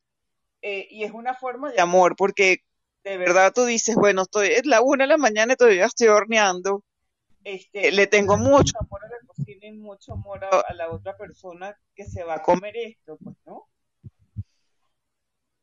Totalmente, es un acto de amor, sí, señor. A, a mí me encanta la cocina y hay una de las cosas que yo disfruto mucho, mucho, mucho, que es siquiera ver comer al otro, ¿no? Y que el otro disfrute y diga, "Mm, qué delicioso. Para mí, ya está, eh, el trabajo ahí ya Ya termina, está ya está hecho por más que me haya costado un día entero o dos cocinarlo, hacerlo, Ah, para mí sí, ya eso es la, la gratitud, ¿no? claro, porque eh, eh, es, gratitud, pero es ingratitud, ¿no? Porque tú te puedes tardar cinco días en preparar un plato y te lo comes en cinco minutos. Total, total, total, pero ahí es donde vale la pena, exactamente, ¿no? Qué fabuloso, porque es, es compartir, y además compartir viene de, de eso, de partir el pan, ¿no? Que también eh, es esto, de, de ha- de hacerlo con un otro. La verdad que me parece excelente, toda mi admiración y, y sobre todo por todo el trabajo que estás haciendo y las cosas divinas y ricas que compartís. También es generosidad compartir lo que uno hace. Siempre dicen que hay que, que los cocineros se guardan sus secretitos o sus cositas y sin embargo con, con esta generosidad y esta apertura creo agradece mucho. no, yo creo que las redes sociales han hecho que ya más bien los secretos se escondan, pues, ¿no? Porque Además que yo, yo, compartir una receta, yo estoy segura que tú le vas a poner un toque, así yo te ponga 15 gramos de nuez moscada, tú vas a agarrar y vas a decir eso es mucho, o te va a parecer muy poco, y siempre cada quien le va a poner su toque, entonces nadie, nada va a saber igual nunca. Así Qué yo te dé la receta perfecta y, y, y la siga, siempre la gente pone su toque y su magia y su amor. Y entren a la página de Daniela Castro. Alejandro la acaba de colocar acá arriba. Aranda Confit. Por allí pueden seguir a Daniela y darse verdaderamente banquete con sus recetas, sus consejos, sus tips. A mí me encanta porque Daniela, ustedes la escuchan y ese tono de voz tan afable, cálido, que nos recuerda así esa calidez, ella es didáctica, nos va explicando y uno se queda calladito escuchándola. Gracias, Daniela, de verdad. Dale, Valoro mucho el esfuerzo que haces por estar con Dale, nosotros les doy, les pongo la receta ahorita con mucho cariño, bien detalladita. Este, sigo con mis entregas aquí en esta mañana de mucha lluvia, pero bueno, aquí vamos. Claro que sí. Estamos en la fase final de la sala, pero quiero preguntarle a Marieli dos cosas. Ajá. Eh, ¿algún, qué, qué nos quedó en artes y espectáculos? Ah, bueno, le vamos a darle una ñapita Por favor, ahora yo pido ñapa, pido ñapa. Es buenísimo. Ahora yo pido ñapa. A mí siempre me piden la ñapa, ahora yo la pido. Bueno, mira, le- le- les, le- les, ten- les tengo, como siempre, la, la agenda cultural para Latinoamérica. Yo sé que por cuestión de tiempo no voy a poder hacerla toda hoy, pero Mi mañana niña, te da tiempo. A ver, vamos a empezar. Vamos a empezar por Venezuela, que eh, en el trasnocho cultural tenemos una actividad en la sala de teatro bellísima para toda la familia, para empezar a, a- contagiarnos de ese espíritu navideño y es la obra Canción de Navidad de Charles Dickens, que generalmente también se le dice un cuento de Navidad. Y es la, es la historia de Ebenezer Scrooge, esa, esa historia que muchos ya conocemos, pero que vale la pena que los niños también eh, empiecen a conocerla por su gran ejemplo. Scrooge es un viejo avaro y solitario cuya amargura hace más latente en la época de Navidad. Antes de Nochebuena, su fallecido socio Marley le anuncia en una aparición que tres espíritus lo visitarán durante la noche. El espíritu de la Navidad pasada, la Navidad presente y la Navidad futura. En esas visitas se hacen evidentes tres cosas. Scrooge, por su ambición, cambió de un niño gentil a un hombre de terrible frialdad. El hijo lisiado de su escribiente, Cratchit, morirá por la pobreza a la que lo tiene sometido y por la vida que ahora lleva se ha ganado el rencor de todos a su alrededor, a excepción de su sobrino Fred y de su escribiente. Luego de estos viajes por el tiempo, Scrooge regresará siendo un hombre cambiado. Celebrará el día de Navidad y pondrá todo su empeño en que Cratchit pueda salvar a su hijo del terrible destino que observó en el futuro. Una gran historia de redención y fraternidad a beneficio de Medatia, una organización venezolana, bajo la dirección de Virginia Ponte, con más de 20 actores en escena, títeres, canciones y efectos especiales.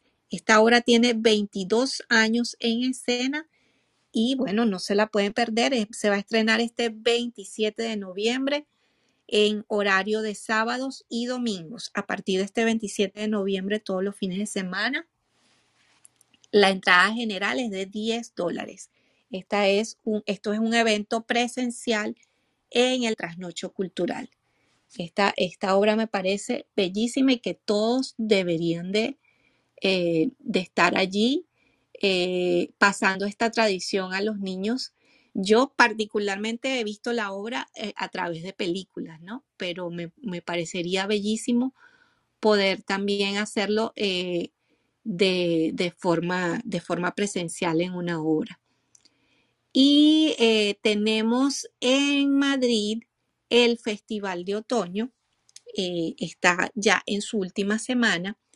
La edición 39 del Festival de Otoño de la Comunidad de Madrid volverá a llenar nuestra ciudad del 11 al 28 de noviembre con las mejores propuestas internacionales de teatro, danza y performance. Para este fin de semana tienen eh, eh, el espectáculo de danza Cuerpo de Baile. Esto es, está dirigida por el dramaturgo argentino Pablo Mesles.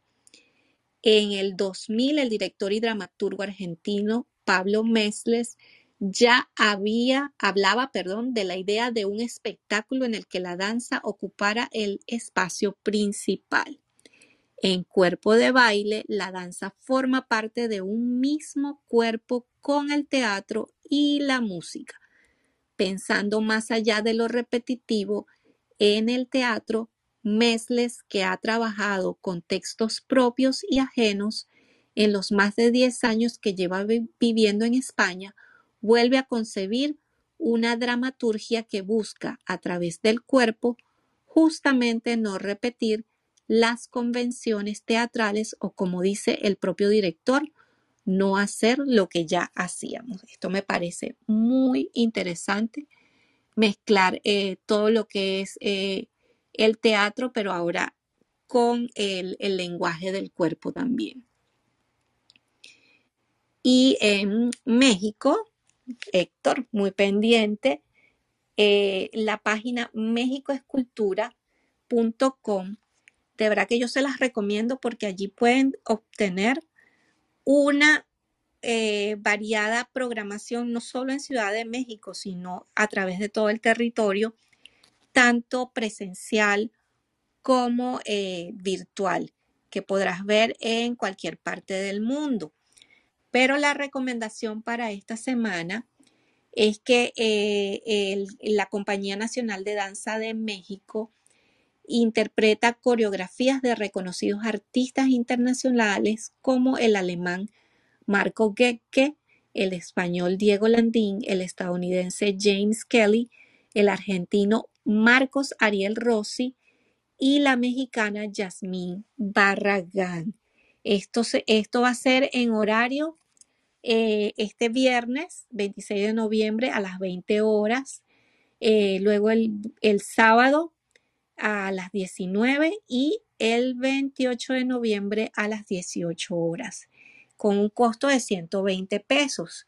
Este, me parece excelente que eh, estén aupando el talento latinoamericano. Y en Colombia tenemos un recital de piano en Bogotá eh, que se llama El amor y la muerte. Está basado en una obra literaria y este, este pianista, que es eh, madrileño, pero está residenciado en Bogotá, eh, o, es- ofrece habitualmente, quien ofrece habitualmente recitales por todo el mundo, también es un activo intérprete de música de cámara. Colabora regularmente con la violista Tabata Zimmerman y el cuarteto Quiroga.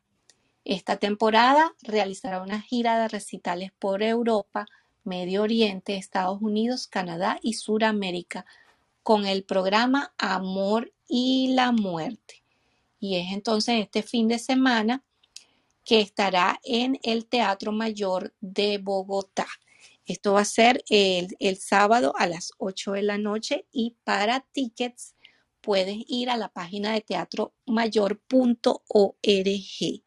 También en esta página tiene una sección de, eh, de espectáculos digitales que se llama Teatro Digital. Ustedes van a la página teatromayor.org y luego van a la pestaña Teatro Digital y allí van a encontrar una programación espectacular que puedes disfrutar desde tu casa de manera gratuita y son espectáculos de primera línea, tanto de teatro, de música, de danza, que de verdad es, eh, es una excelente oportunidad para sacarle provecho desde cualquier parte del mundo. Y en Argentina, Mónica, no te podía dejar sin tu, eh, tu- claro, para que sepas dónde ir este fin de semana. Te pido por favor, Marieli. Ya, déjame que se me, se me traspapeló aquí. Eh, pero es, eh, te voy adelantando que es una exposición dedicada al maestro Piazzolla, maestro del tango, y que está en el centro, eh, el Museo Kirchner, este, y que es completamente gratuita este fin de semana. Entonces, eh, eh, está hecha por varios, por un compilado de artistas argentinos, quienes en sus obras han hecho eh, un- su visión de lo que fue la vida del artista y este, bueno, es, es, es muy interesante, me parece muy interesante este, que desde la visión de, de artistas también se vea la, cómo, cómo ellos, cómo ellos miran desde su mirada artística esta, esta, este legado que dejó Astor Piazzolla. ¿Qué te parece, Mónica? Me parece espectacular. Bueno, como sabemos, ya todo se llama Kirchner, ¿no? Sí, eso me que llama la atención y te iba a preguntar sí. porque Ay, sí, por Era, era Dios. te iba a preguntar correo, eso. ¿eh? Quiero- Antiguamente era el gran edificio de correo, un edificio bellísimo, bellísimo. Lo restauraron, lo hicieron, lo- Macri lo dejó precioso y le pusieron eh, Néstor Kirchner, ¿no? Si oh, ellos quisieran, yo creo que si pudieran al obelisco le pondrían también Néstor o, o como, como ella lo llama él, él y ella. Eh, es una cosa casi, casi psiquiátrica, te diría. Eso se llama Totalmente. ne- eso se llama nepotismo. Nepotismo, exactamente, tiene una enfermedad. Y mm, lo que tiene, lo llamo yo. sí, también, tiene otras formas, pero bueno, después, en un cafecito. Em, lo que tiene hermoso también este, este museo, además de poder visitar la- las exposiciones que tiene, en la parte, tiene, tiene dos secciones. Una parte que es un, un techo en el flor de, digamos, de, del final de, del edificio, un restaurante en donde distintos chefs preparan en forma aleatoria comidas de distintos países y son de calidad, pero premium, premium, premium. Así que si les interesa, eso es imperdible eh, poder este, contar con esa gastronomía. Y por otro lado, en la cúpula, casi ya llegando al cielo, en la parte de arriba, bien, bien arriba, se suelen hacer algunos recitales por el tema de la acústica y demás, y por el, por el ambiente, porque es precioso. Y a veces hay algunos recitales que, que suceden que son fantásticos. Pasa que, bueno, lo, lo habitual es que sean siempre los mismos, este, los mismos artistas que adhieren a, a esta, mm, ah, no sé cómo ni cómo decirlo, pero adhieren a esta política, por decirlo de algún modo, entonces a veces aburre un poco que sea esa situación y sobre todo aburre también a los fanáticos que, que van a verlos que son fanáticos, ¿no? La última vez que yo fui a ver a Fito Páez, se la pasó en un tramo hablando de política y lo peor que Ah. pudo haber hecho fue eso. En realidad uno puede rescatar, eh, como hablábamos antes, la, la música, ¿no? Porque es, es de, es de chicos. Es, eh, Fito Páez es, Sí. de- es mi adolescencia, es mi niñez, es, es un montón de cosas. Entonces cuando se mezclan un poquito las cosas, ahí hace ruido. Pero después este, hay recitales fantásticos y de distintos este, estilos que también está bueno para tener en cuenta. Sobre todo porque es gratis y porque es nuestro y porque lo pagamos con los impuestos y porque nos viene bien. Es Ah, así. Igual hay, igual entonces, si lo pagan con tus, con tus impuestos, hay que aprovecharlo al máximo. Y Claro. también, si, eh, si no hay cajita de sugerencia, pues decirles, necesito una cajita de sugerencia. Y, y hacer, hacer valer todas estas observaciones. Sí, tal cual, tal cual. Mira que se encuentra encima a la vuelta del Luna Park, que es un Ay, lugar un- emblemático de, de- de recepción de artistas impresionantes. Así que, bueno, vamos a ver. Yo sé que algunas cuestiones se están empezando a dar con, con restricciones, con aforos, con cuidados. Esperemos que, bueno, siga. Esperemos que Sí, siga. sí, por supuesto, y, y- y es importante cuando vayan a cualquier evento cultural de manera presencial, siempre revisar la página web del sitio para que puedan ver eh, las políticas de COVID de, de cada sitio. Este, eso es muy importante porque cada, cada uno tiene políticas diferentes. Hay sitios que requieren la vacuna, hay sitios que requieren eh, la prueba PCR y hay sitios que eh, solo requieren que, que lleves mascarilla. Entonces, este, siempre es importante cuando vayas a un evento cultural también revisar las políticas de COVID de el sitio en la página web. Y bueno, ahora sí, ahora sí quedé completa con las noticias culturales, Héctor. Yo les tengo la ñapita cultural que tiene que ver para los que están en México con la, la página web www.cinetecanacional.net. Cinetecanacional.net para los que están en México, que me están preguntando que si yo sé algo más de los que podemos, de los que estamos en México para gozar en cualquier parte del territorio nacional. Y para ello les recomiendo la página de la cinetecanacional.net que tiene una sala virtual. Lo que abres la página www.cinetecanacional.net, te va a aparecer el cuadro de opciones que ella tiene y dentro de ellas aparece sala virtual, un documento PDF y cómo utilizar la sala virtual solamente en México en estos momentos. Puedes adquirir incluso si estás en México los boletos para la película en el horario que realmente quieras y tienen en su cartelera virtual títulos como El planeta salvaje, son unas películas, una película checa del año 73, El imperio de los sentidos, la famosa película de Nagisha Oshima, una coproducción francesa-japonesa del año 76, considerada la obra por excelencia del cine erótico mundial, está en sala virtual en la cinetecanacional.net y una película de Roman Polanski, eh, una mm, coproducción francesa-italiana. Está bien interesante porque está centrada en el, afama- en el afamado caso Dreyfus ocurrido en el siglo XIX. Eso es una película maravillosa. El despertar de Nora es una película que se estrenó, una película alemana que se estrenara el año pasado, que ha causado bastante controversia en la comunidad europea. Es una película muy bien filmada porque habla de una chiquita de 14 años que se enamora de Romy, otra chica, y descubre un mundo completamente nuevo en su vida. Luego tienen también Tres días y una vida, eh, que es una película francesa bien interesante. Eh, así que para los que están en México, pueden acceder a la página www.cinetecanacional.net y seguir todos los lineamientos que te dice para entrar a su sala virtual. Estamos listos por el día de hoy.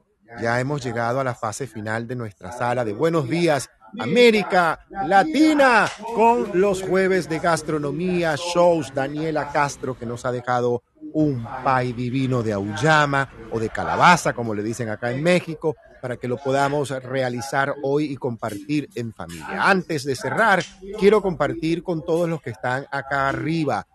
eh, ¿Cuál es? ¿Qué tenemos que agradecer? ¿A qué le quieres agradecer? Y para eso voy a, así, voy a comenzar.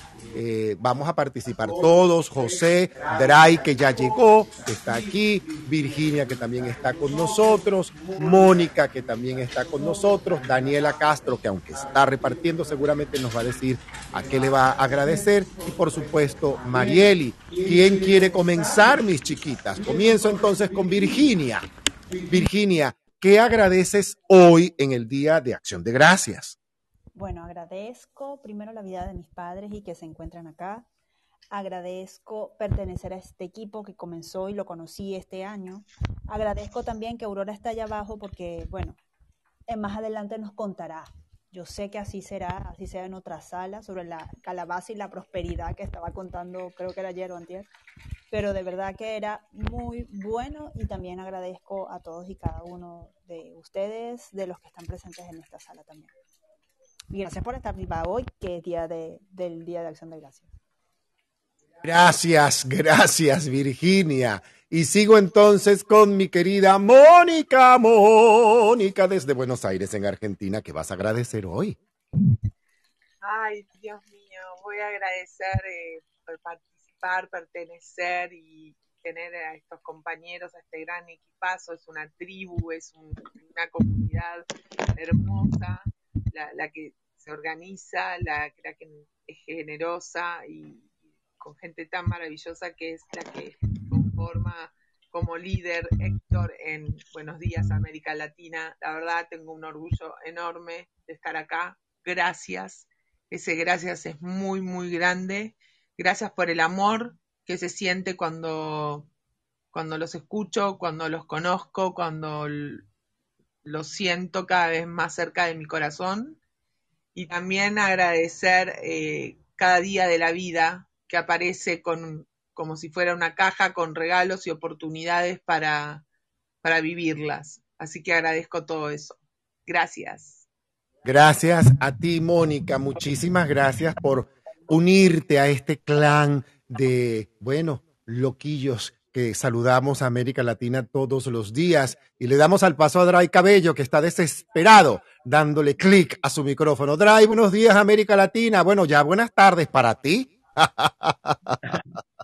Buenos días, ¿cómo están? Bueno, pues un gusto, sí, estoy, es que estoy justo de salida y pues me voy a quedar sin, sin conexión y no quería dejar de, de saludarles y de dar las gracias, como, como bien dice Héctor, y yo tengo muchísimos motivos por, por, por los cuales agradecer. Y uno de esos es eh, agradecer a tanta gente que ha hecho posible mi, mi futuro presente y, y la construcción de mi próximo presente. Y, y bueno, muchas de esas personas están acá en esta sala que han ayudado muchísimo, entre ellos Héctor y- y José Alejandro, que son personas que me han apoyado inmensamente, y muchísimas personas de esta red social de Clubhouse que he escuchado, pero que jamás he, visto que me han apoyado en distintas formas. Y eso es algo que voy a agradecer no solamente hoy, sino siempre. Y pues agradecer mi proceso de sanación que eh, empezó con terquedad y continuó con determinación y ahora avanza en agradecimiento, que ya me permite dar pasos más lentos que de costumbre, pero más firmes que nunca. Entonces ya puedo empezar a, caminar con mucha tranquilidad y continuar con todas las cosas que tengo que realizar en mi vida. Agradezco pues ser parte de esta familia tan bonita y toda la energía que cada mañana se, regala, se, se, multiplica en esta, en esta sala tan, tan agradable. Agradezco por cada uno de ustedes y por toda esa energía que me llevo cada mañana, así sea un ratito, suficiente para entregar y recibir energía. Muchísimas gracias a todos. Ha dicho Dray Cabello, por Dios, que mañana llega con nosotros para darnos las últimas informaciones en tecnología, avances, con todas estas cosas de tecnología, bichitos, aplicaciones, todas estas cosas que siempre, por supuesto que siempre se pone al día. Todo esto, bueno, todos los días amanecemos con algo nuevo, un aparato, una aplicación, una forma, un programa, algo de estas cosas tecnológicas y mañana nos llega Dray Cabello. Además, tenemos una sala poderosa mañana. Recuerden que mañana tendremos a One Shot en sala contándonos su historia, compartiéndonos su música, su vida, sus impresiones, sus inspiraciones y sobre todo su proceso de sanación. Así que no se vayan a perder la sala mañana en la mañana de Buenos Días América Latina con One Shot. Y le doy el micrófono nada más y nada menos que nuestra Aurora, nuestra maestra en Feng Shui, Aurora Boreal, Aurora Castillo. Buenos días, cuéntamelo todo de la A a la Z, que agradeces hoy? Y además, tú nos tienes que dar una, una ñapita. ¿Cómo agradecemos hoy? Hola. Aurora. Claro que sí, mi Héctor, se escucha bien, que veo la bandita roja. ¿Cuál bandita roja? Sí se escucha bien, la bandita ¿se me sale escucha cuando bien? conexión. Sí, La se escucha bien. Que tengo la bandita roja del internet. Pero A te ver, escuchas Héctor. perfecto. ¿Se me escucha? Sí, A ver, a ver. Te oyes, te oyes, te escuchas perfectamente. Ay, qué bueno. Ahí voy. Te traigo un pensamiento.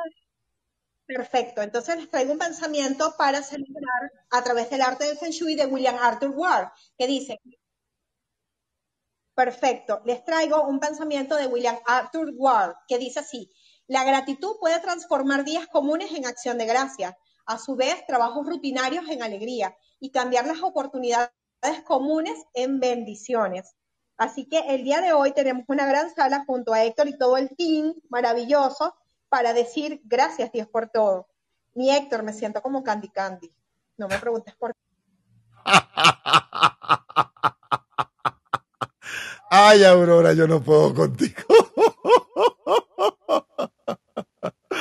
Qué rico, gracias Aurora, de veras, muchísimas gracias por llenarnos de alegría, de risa contagiosa y de picardía que solamente tú, bueno, destilas.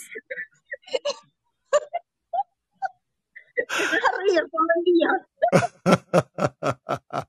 Y le doy la palabra a mi querida amiga Marianne. Marianne, cuéntanoslo todo. ¿Qué agradeces hoy, amiga?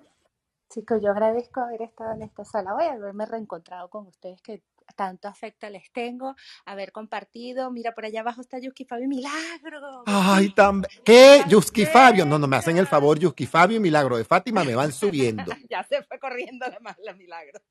Mira, les quiero agradecer a todos, darle, mandarles. Ah, mira, aquí está, aquí está otra vez.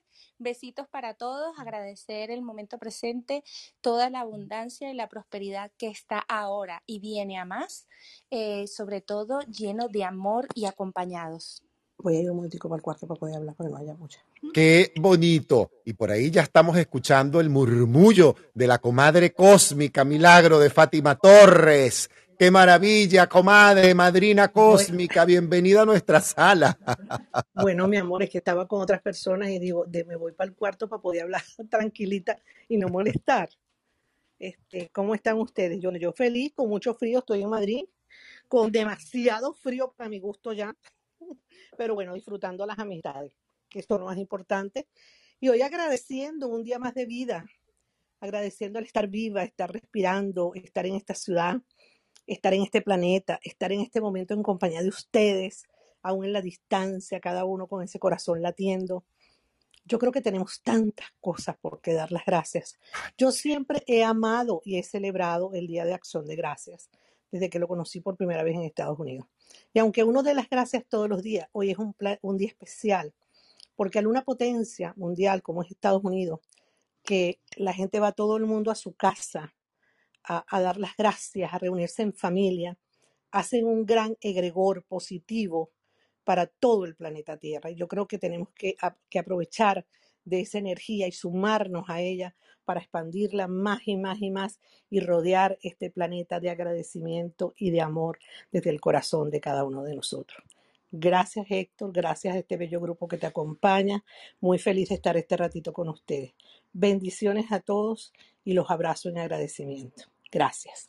Gracias, milagro. Tu palabra siempre es maravillosa y es como un bálsamo y una bendición mágica con estrellitas que nos llega a todos, a todos, a todos, a todos, a todos. Y le doy la bienvenida aquí arriba para cerrar sala a dos que ya se han sumado. Mi queridísimo y muy admirado Husky Fabio Nevis, que está aquí. Por fin he logrado que Husky Fabio venga a Buenos Días América Latina.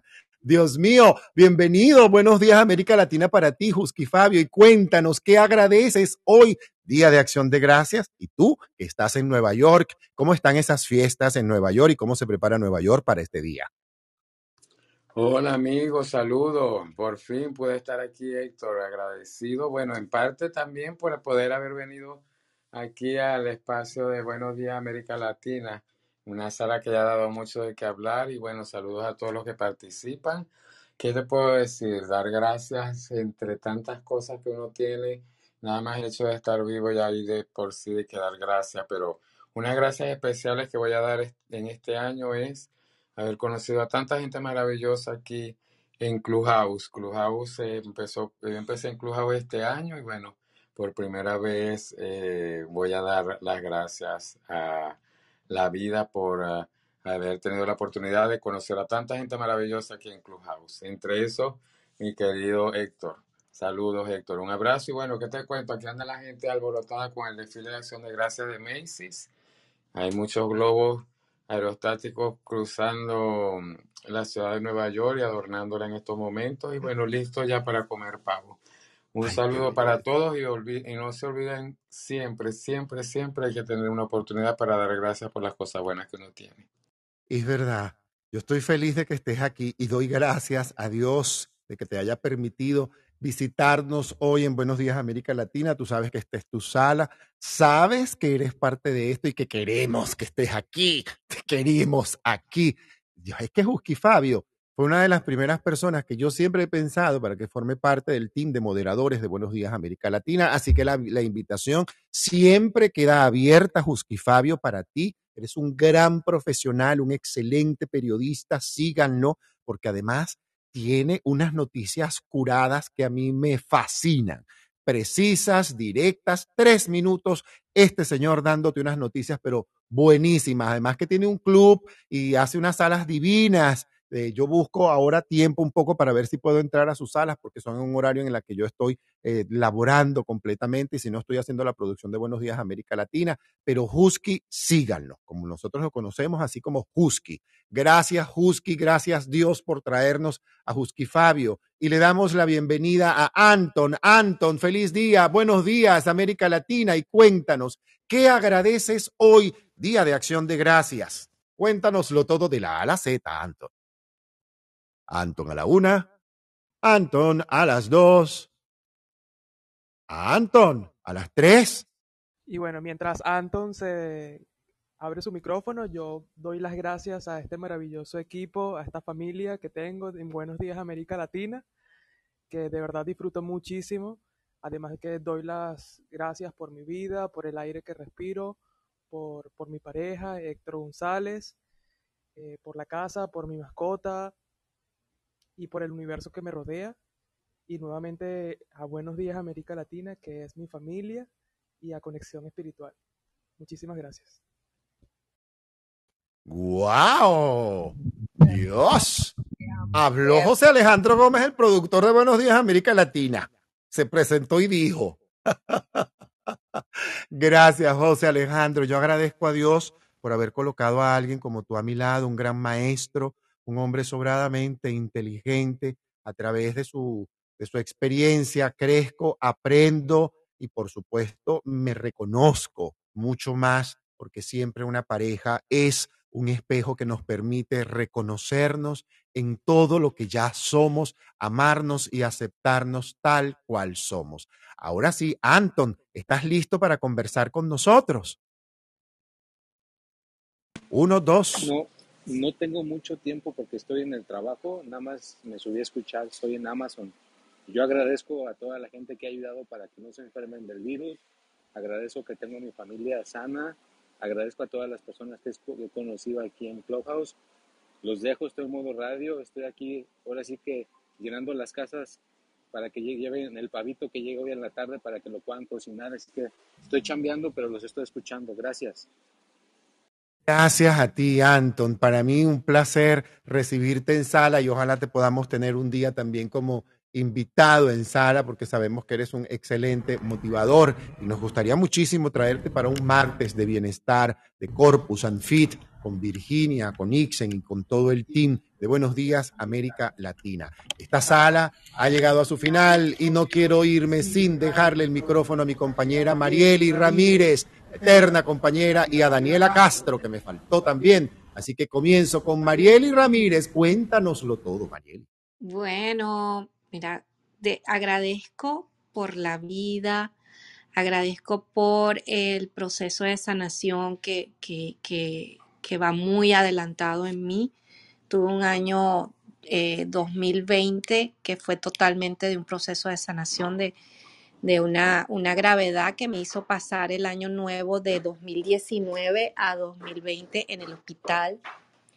Y este, bueno, agradezco este año todo, haber, haberlos conocido, haber, eh, tenido también la oportunidad de compartir eh, muchísimo más tiempo con, con la familia y, y de estar aquí el día de hoy eh, con todos ustedes.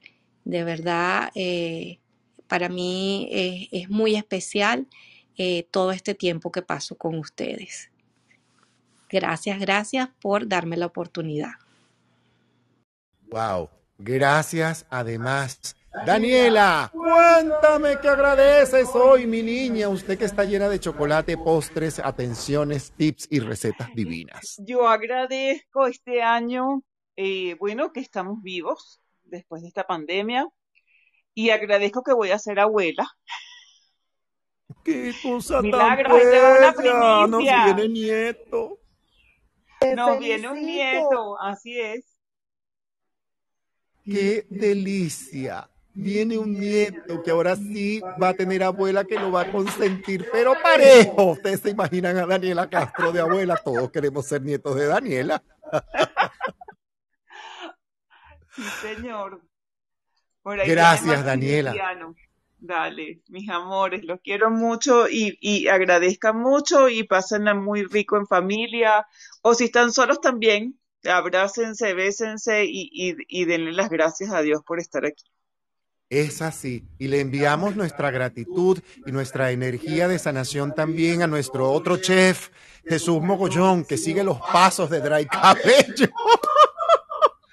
Ay, por Dios, este par de hombres del team que ahora tienen los tobillos allí hinchaditos. Nuestro querido Jesús Mogollón está en cama justamente porque tiene inmovilizado el pie derecho porque tuvo una lesión bastante fuerte. Así que vamos a trabajar un poco adentro. Después yo les paso los significados de lo que de los tobillos en términos emocionales con las afirmaciones requeridas como hicimos con Dry Cabello. Así que para mí Héctor González es un honor y las gracias las doy primeramente a Dios, a la Virgen de Satanudos, a mi mamá, a mi papá, a la vida, a, a a mis hijos, a mis sobrinos, a todo aquello que forma parte de mis afectos, de mis amores, a mi mascota hermosa, Cleo, que me ama, que me adora, que se entusiasma y se alegra cada vez que me ve, que me da y me llena de amor con su gigante, es, es- es una pitbull gigantesca de amor a mi pareja José Alejandro por ser mano derecha, mano izquierda, a mi espiritualidad, a mis guías interior, a interiores, a mi yo superior, a mis ángeles guardianes, a todos verdaderamente, a mi equipo aquí, a cada uno de los seguidores, no solamente de este señor, sino también de Buenos Días América Latina, de Conexión Espiritual, donde estaremos esta tarde celebrando justamente acción de gracias. Estaremos haciendo acción de gracias a las 2 de la tarde de Miami y de Cancún, en una sala con Aurora, con Marieli, con Virgil, con Ixen, con todos los amigos para que juntos hagamos acción de gracias como merecemos. De verdad, para mí es un honor ser parte y haber creado esto. Agradezco a los clubes que me han recibido, agradezco los lugares por donde he estado, agradezco los equipos de trabajo que he tenido en Clubhouse y a todas las personas que he conocido aquí en Clubhouse en todo este año desde que estoy aquí formando parte de esta aplicación. Agradezco a todos los que creen en mí, a mi equipo actual de trabajo. De verdad lo agradezco gigantescamente, este equipo maravilloso, que aunque no los conozco a muchos personalmente, verdaderamente es como que si hubiese convivido con ellos todo, todo, todo el tiempo. Eso que ustedes están escuchando por detrás de José Ángel es José Alejandro cocinando. Así que no se preocupen, José Alejandro, que anda haciendo desayuno y por supuesto celebrando el Día de Acción de Gracias con un desayuno exquisito que nos estamos regalando hoy en Puerto Morelos con la vista a la terraza, ya listos para arrancar a trabajar. Esta tarde tenemos una limpia maravillosa que vamos a hacer a unas clientas que llegan justamente a México para hacerse esta limpia hoy, el Día de Acción de Gracias. El mañana tenemos en sala a One Shot Así que quiero invitarlos a todos. Sobre todo me encantaría que estuviera en sala mi querido Jusqui Fabio Nevis, Milagro de Fátima Torres, por supuesto, Marianne, que va a estar aquí, que fue además la que nos dio el contacto con One Shot. One Shot mañana va a estar con nosotros hablándonos de su vida, hablándonos de su música, compartiéndonos su inspiración y mañana lo recibimos. Nos vamos con música. Como siempre le digo a ustedes, gracias. Adiós a la vida. El amor es más simple de lo que parece. Los complicados somos nosotros. La belleza del amor, señores, radica en la simpleza del mismo. Por eso es que el amor es bello, porque es simple. Y por eso es que cuando amamos nos sentimos divinamente bien, porque somos amor, no lo necesitamos, ya lo somos, ya está contenido en nosotros. Y agradecemos y bendecimos todos juntos hoy todo lo bueno que queremos. Nos vamos con música, nos vamos bailando, nos vamos. Yo le dediqué hoy la banda musical toda a nuestra querida Daniela Castro, que comencé poniéndole temas maravillosos, hasta Sugar Sugar, con eso que fue que comenzamos con los Archie. Pero nos vamos con este tema. Así que bueno, los dejo bailando. Señores, hasta mañana en Buenos Días América Latina, en una sala que va a estar plena con el talento del venezolano One Shot. No se lo vayan a perder. Hasta mañana.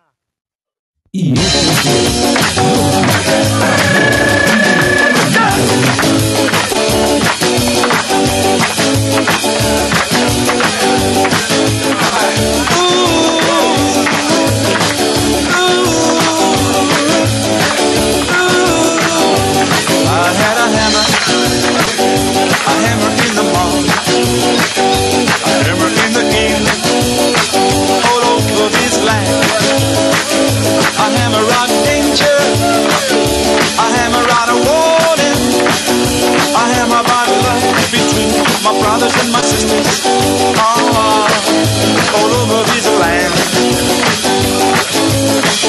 A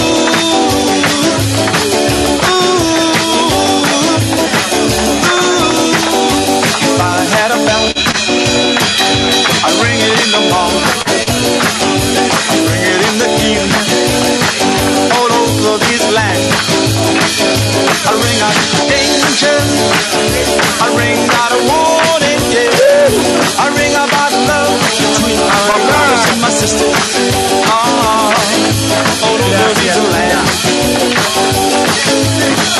Ooh, ooh,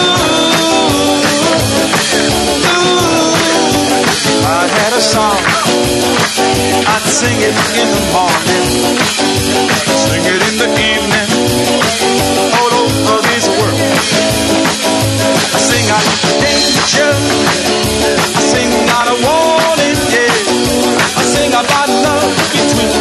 brothers and my sisters all, all over Israel.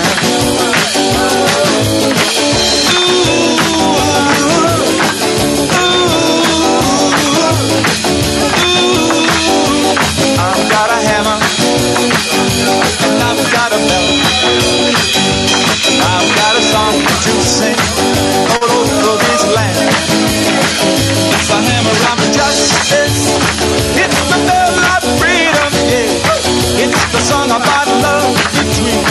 Brothers and my sisters. Ah, all over this land. Yeah, yeah, yeah, yeah, yeah. Yeah, yeah, yeah, yeah, yeah. All over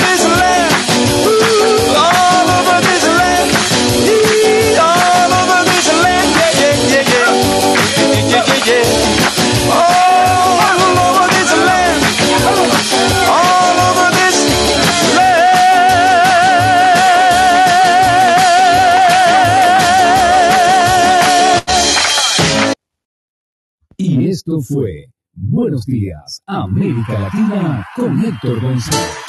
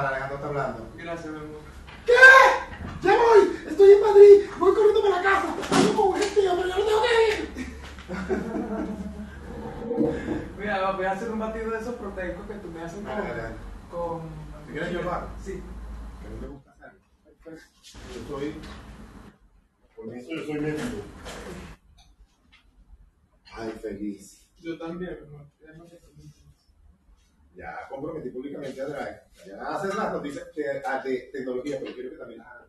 Claro, sí, ahorita lo Todos los días tú vas a dar unos tipsitos. Y de tecnología tenemos que hoy fulano de tal sacó tal cosa. Y Pues sí, lo hago. nos dice, si quieres, entras hasta la aplicación y colocas tu link, tu vaina, tu aplicación que tú estás recomendando, tu cosas y te conviertes en esa vaina y tumbas atrás. Tumbas atrás. Ya, lo que, y se lo dice que lo estoy haciendo porque tú dijiste que no querías estar en la Latina, que te aburría. Te lo dejas mal ahí. A él se lo dice un día. Como tú no lo haces todos los días porque tú no puedes, te aburre, no sé qué cuánto, lo haciendo yo, tú los días igual. Pero yo te pongo a hacer esto a ti. El lunes entras tú con tecnología.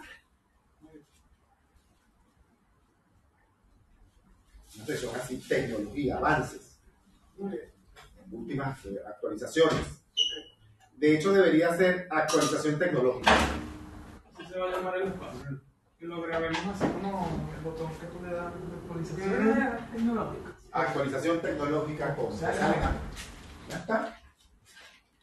Ya lo que yo decía, ah, ¿tú puedes hacer? No, si puede. No, si puede.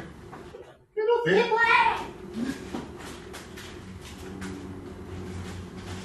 Pero yo entiendo el miedo, pues, es normal. Los miedos son humanos. Pero viste cómo fluyes. ¿Cómo fluyes? Sí, fluye, ya que ya me liberé, así hice perdón, eso era lo que tenía que hacer desde, desde que te conocí. No joda, hizo que con todos los manuales conmigo. Sí, sí, sí. Hizo que tenía todos los manuales conmigo. Sí. Pero bueno, todo toca cuando tiene que tocar. Sí. Eh, dame agua. Comprar agua. Sí. Al gimnasio.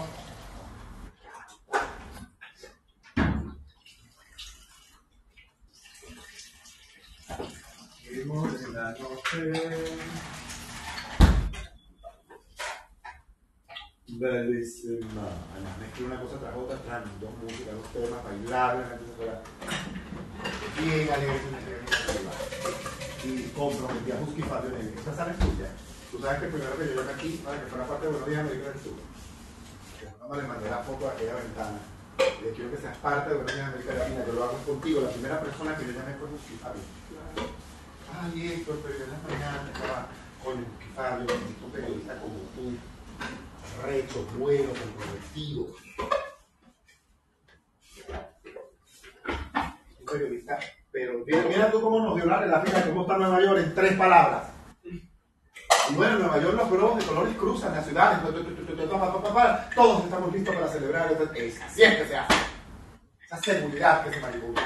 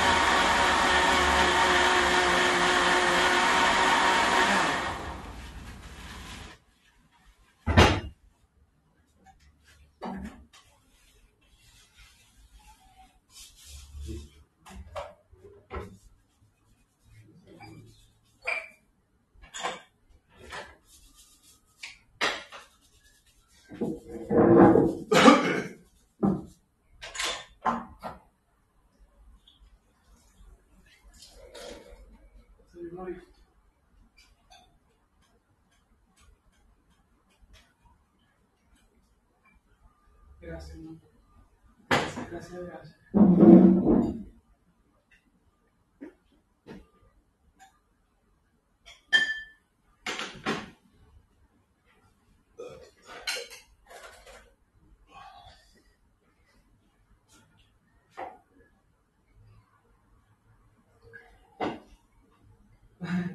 Milagro también. Habló Alejandro. No lo puedo creer. ¡Ay, qué bueno!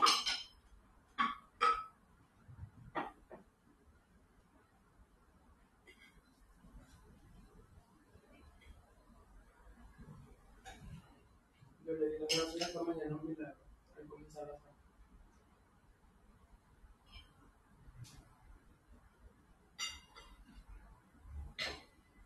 Señor, gracias por este desayuno.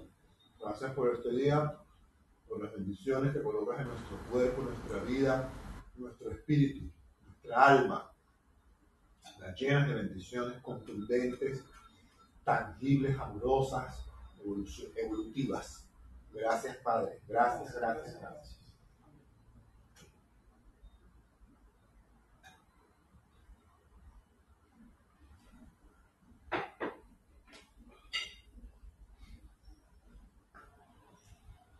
¿Sabes cuánto quisiera que fueras parte de Buenos Días América Latina? Al menos una vez a la semana con noticias desde Nueva York.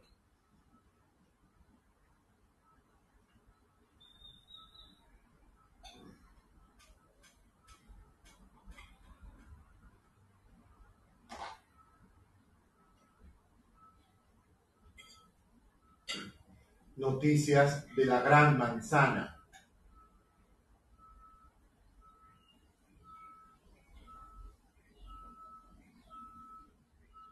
Piénsalo, por favor, y ojalá el universo nos otorgue el espacio tuyo para poder contar con tu voz en Buenos Días América Latina.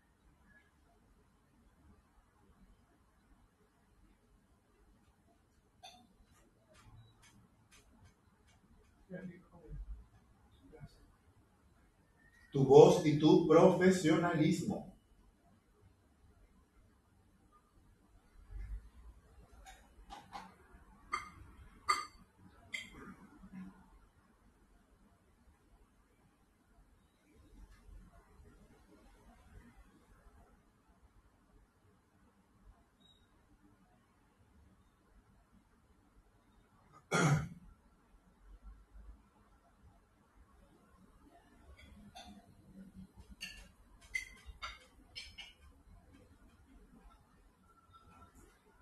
Hoy vamos a dos videos de guacho. No lo vamos a sacar ahora, entonces vamos a la noche, un poco tarde, pero a las. Sin música, yo les pongo la música por. dije. De hecho, si lo haces por Buenos Días América Latina, en, el reel, tú buscas, colocas one shot y te sale. Son los temas muy motivadores. Ustedes dieron mucho en la cabeza.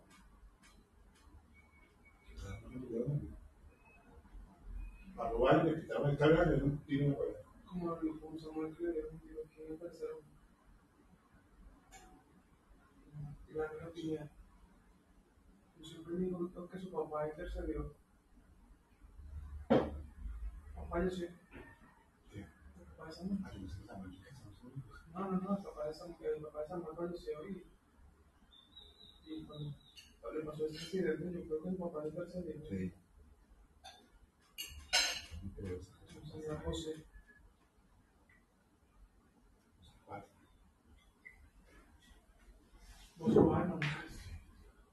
Pero que se lo hayan dado aquí y que, y que esté vivo. Marico, por favor.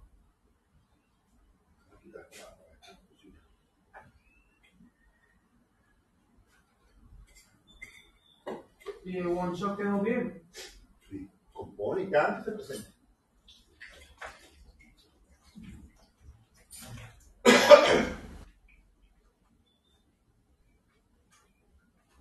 Coño, me dejé perdida, perdida.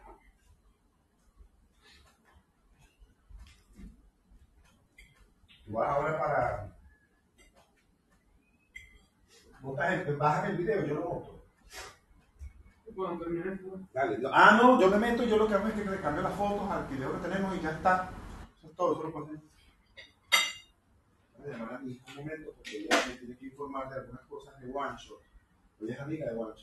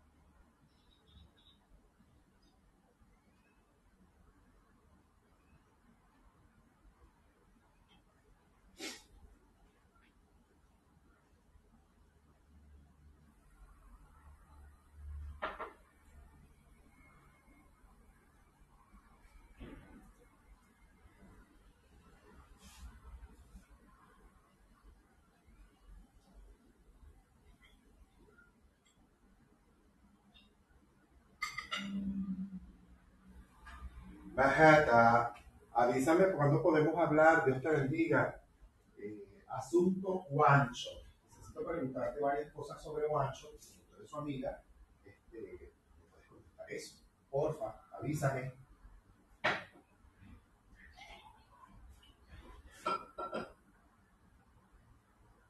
Bellísima, ¿cómo estás? Te felicito por ese emprendimiento que estás haciendo, Amanda. Qué cosa más bella. ¡Qué belleza!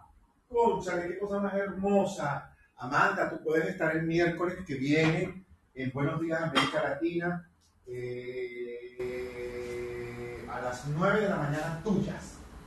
9 de la mañana tuyas. ¿Ok? Para que hablemos de tu emprendimiento brevemente.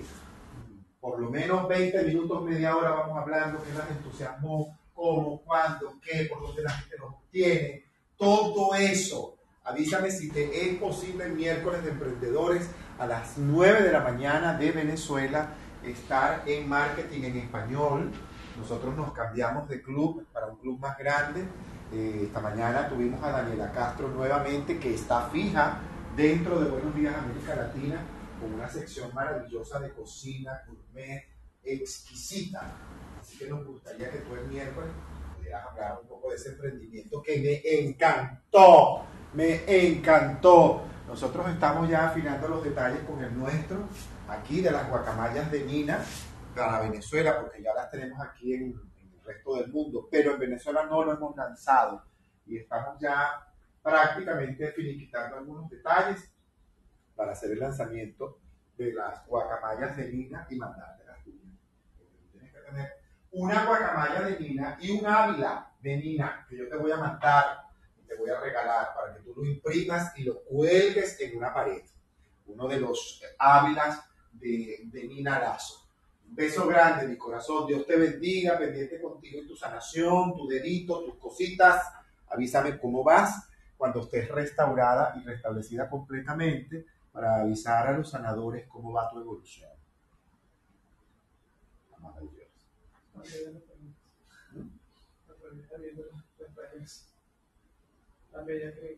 Padre, gracias. A bendecir esta vaina, pero bueno, tuvimos una llamada, tuvimos una, una, fuerte elección aquí, pues.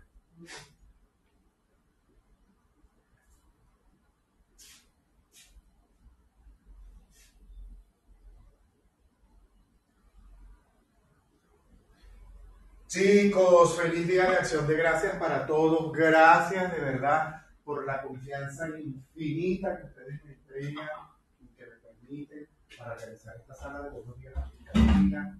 Y sí, vamos a hacerlo así. La primera hora noticias y la segunda hora Mónica, Marieli y el invitado que vayan desarrollando temas. Mientras yo voy por detrás, aprovecho y voy al baño, tomo café, me estiro, en fin. Aquí el frío está re. Este frío re. Si ustedes me vieran a mí haciendo la revista de Buenos Días América Latina, creo que se reiría muchísimo.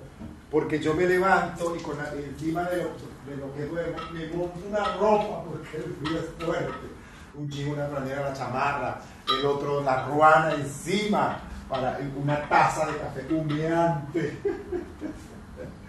Un abrazo, chicos, los quiero mucho. Mañana guancho, ahorita monto un video y a la noche monto otro, se los paso para que ustedes los puedan montar en sus respectivos reel, cada uno etiquetando a One Shot, por favor, etiquétenlo.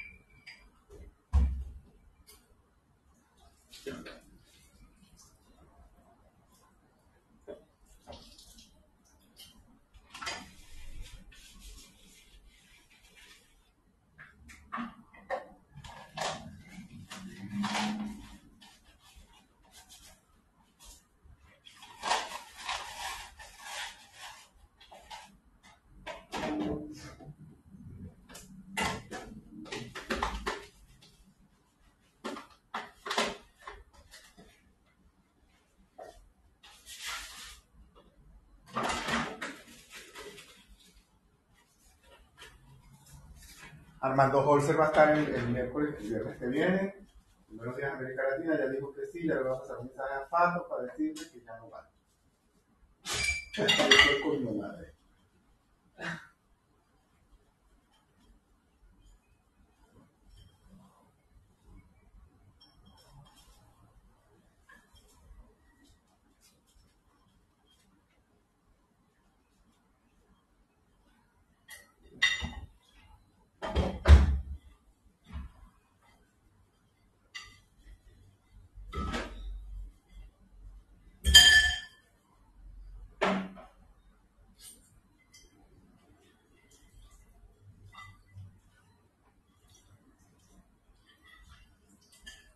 Hola, buen día, ¿cómo estás? Como no obtuve respuesta de usted, lo he hecho este viernes con un intérprete venezolano. que ojalá usted pueda estar en sala, historia. Para la semana que viene tenemos a otro invitado, pero en lo personal a mí me gustaría muchísimo insistir con usted como invitado. Así que tengo disponible el 10 de diciembre. El día 10 de diciembre me encantaría poder hacer una sala con usted. Además de que a mí, en lo personal, me gustaría conversar fuera de sala y fuera de Clubhouse con usted a ver cómo pudiéramos hacer en la Riviera Maya para traerlo a usted aquí en concierto.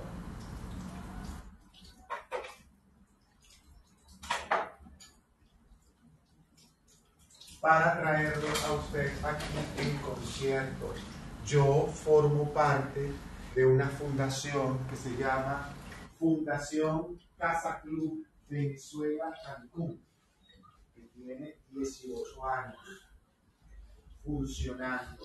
Y ahora soy el gerente de cultura y artes y espectáculos de esta fundación.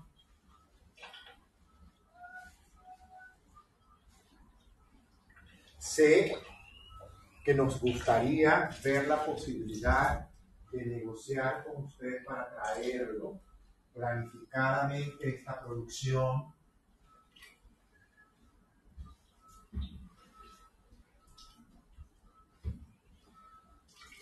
Espero que tenga un excelente concierto hoy. Muchísimas gracias por la atención que pueda darle a mi mensaje y me disculpa que insista en traerlo a usted como invitado. Para nuestra sala, buenos días, América Latina.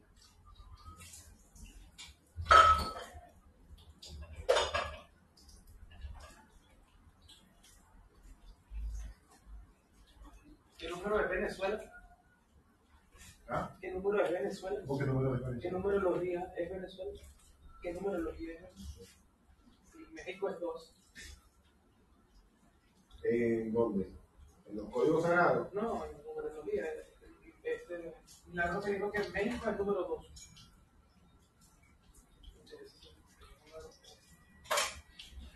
Husky, de verdad que nos encantaría poder tenerte, así sea un segmento tuyo grabado.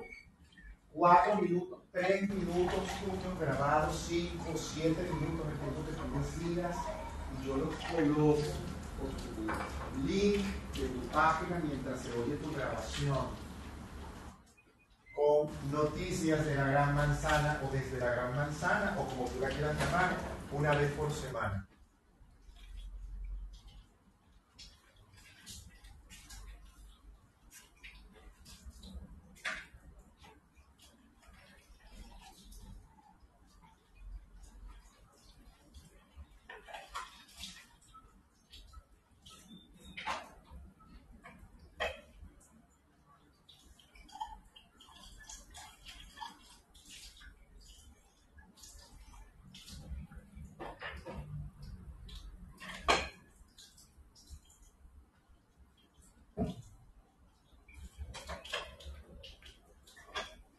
Una de las primeras personas en las que yo pensé cuando creamos la sala Buenos Días América Latina fuiste tú.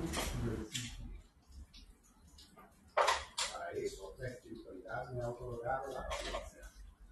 Y el cultivo dice.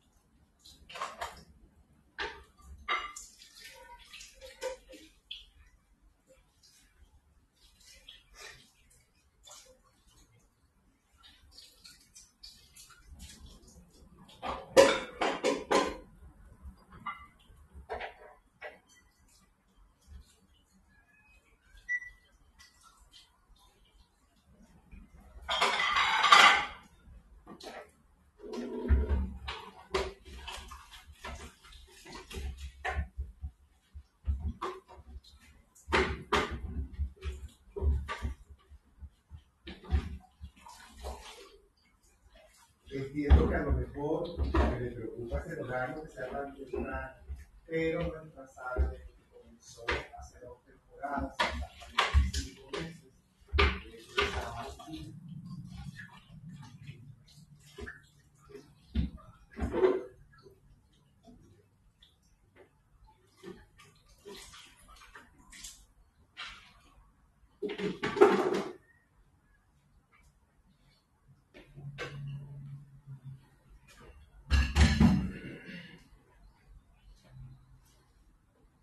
Marian, gracias, un beso inmenso.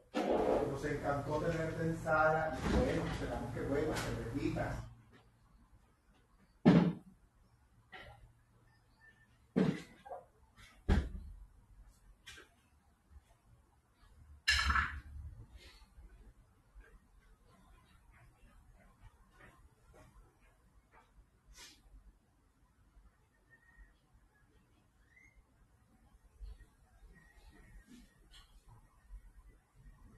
Era Ay, andaba como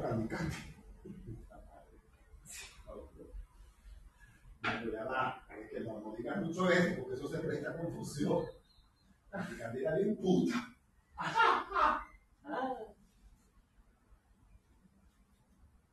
Wow. Con el cuento de Terry Granchester, no sé cuánto. Ajá. No joda. Tenía todos esos hombres en la comiquita vueltos locos. Ay, Dios. La primera vez que llegó una manga japonesa a Venezuela creo que fue esa. Sí. Y después llegó Heidi y después llegó Marco. Ah. Son comiquitas japonesas. Esos videos, pues. Claro.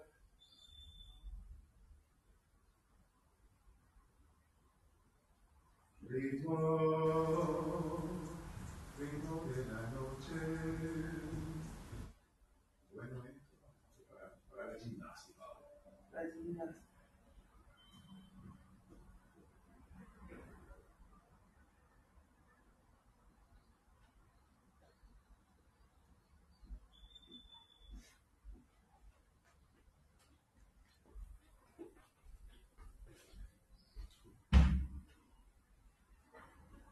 Ahorita eh, le paso un mensaje a la Juliet. que me. ¿Vas a venir o no? Si quieres, yo lo hago. No, porque ya está con un número nuevo que tú no tienes.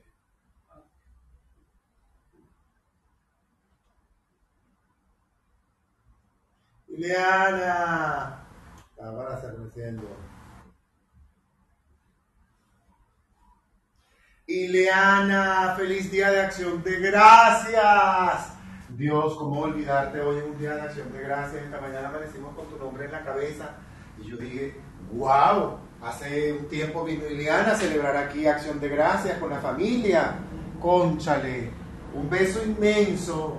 Estamos bien, aquí vamos, echando para adelante, tú sabes, paso a paso, como debe ser.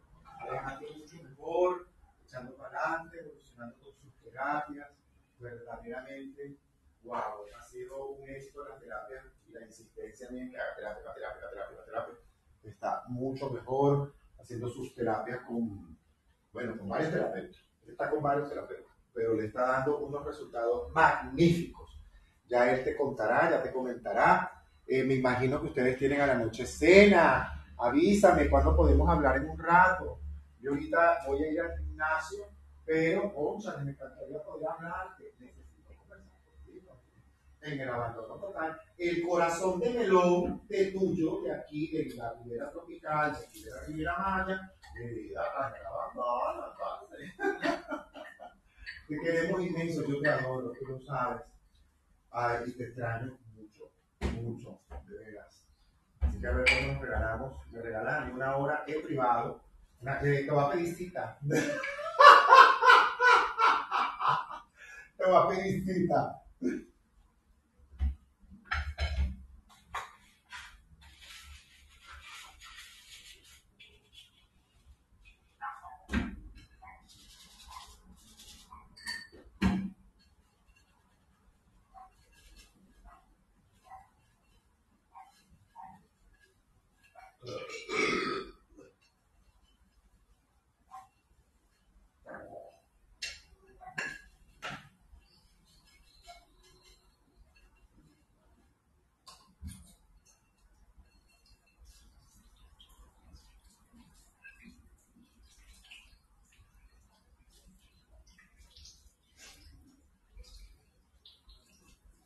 No tomo una vitamina, yo no tomo ninguna vitamina. Voy al gimnasio a meter esta vaina y una sola vitamina. Me dé la que quiera en el gimnasio. Ayer alguien se desmayó. Qué bueno que nos estaban la gente de los entrenadores. Ahí se cagaron de la risa todos. Sí. ¡Ah, marico, toda esta vaina! ¡Ah! Ay, voy, voy, voy. ¡Uh! Se rían. Pues ustedes, es muy desagradable cuando la gente tiene una baja.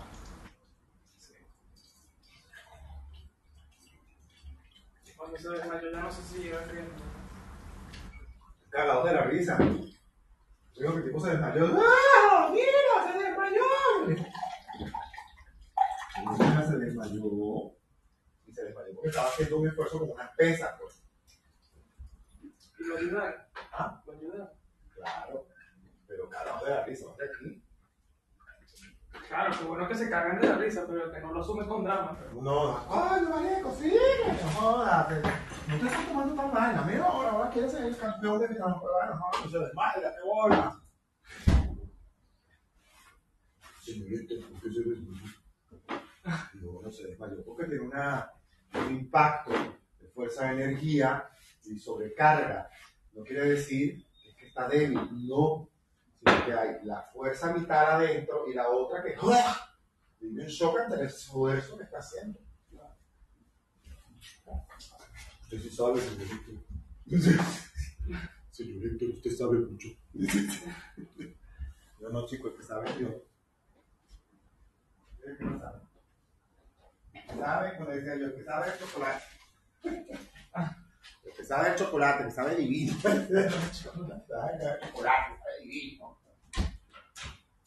¿Sabes que yo a todos les doy una joda, una vaina? Sí, hay que hacerlo. Ajá.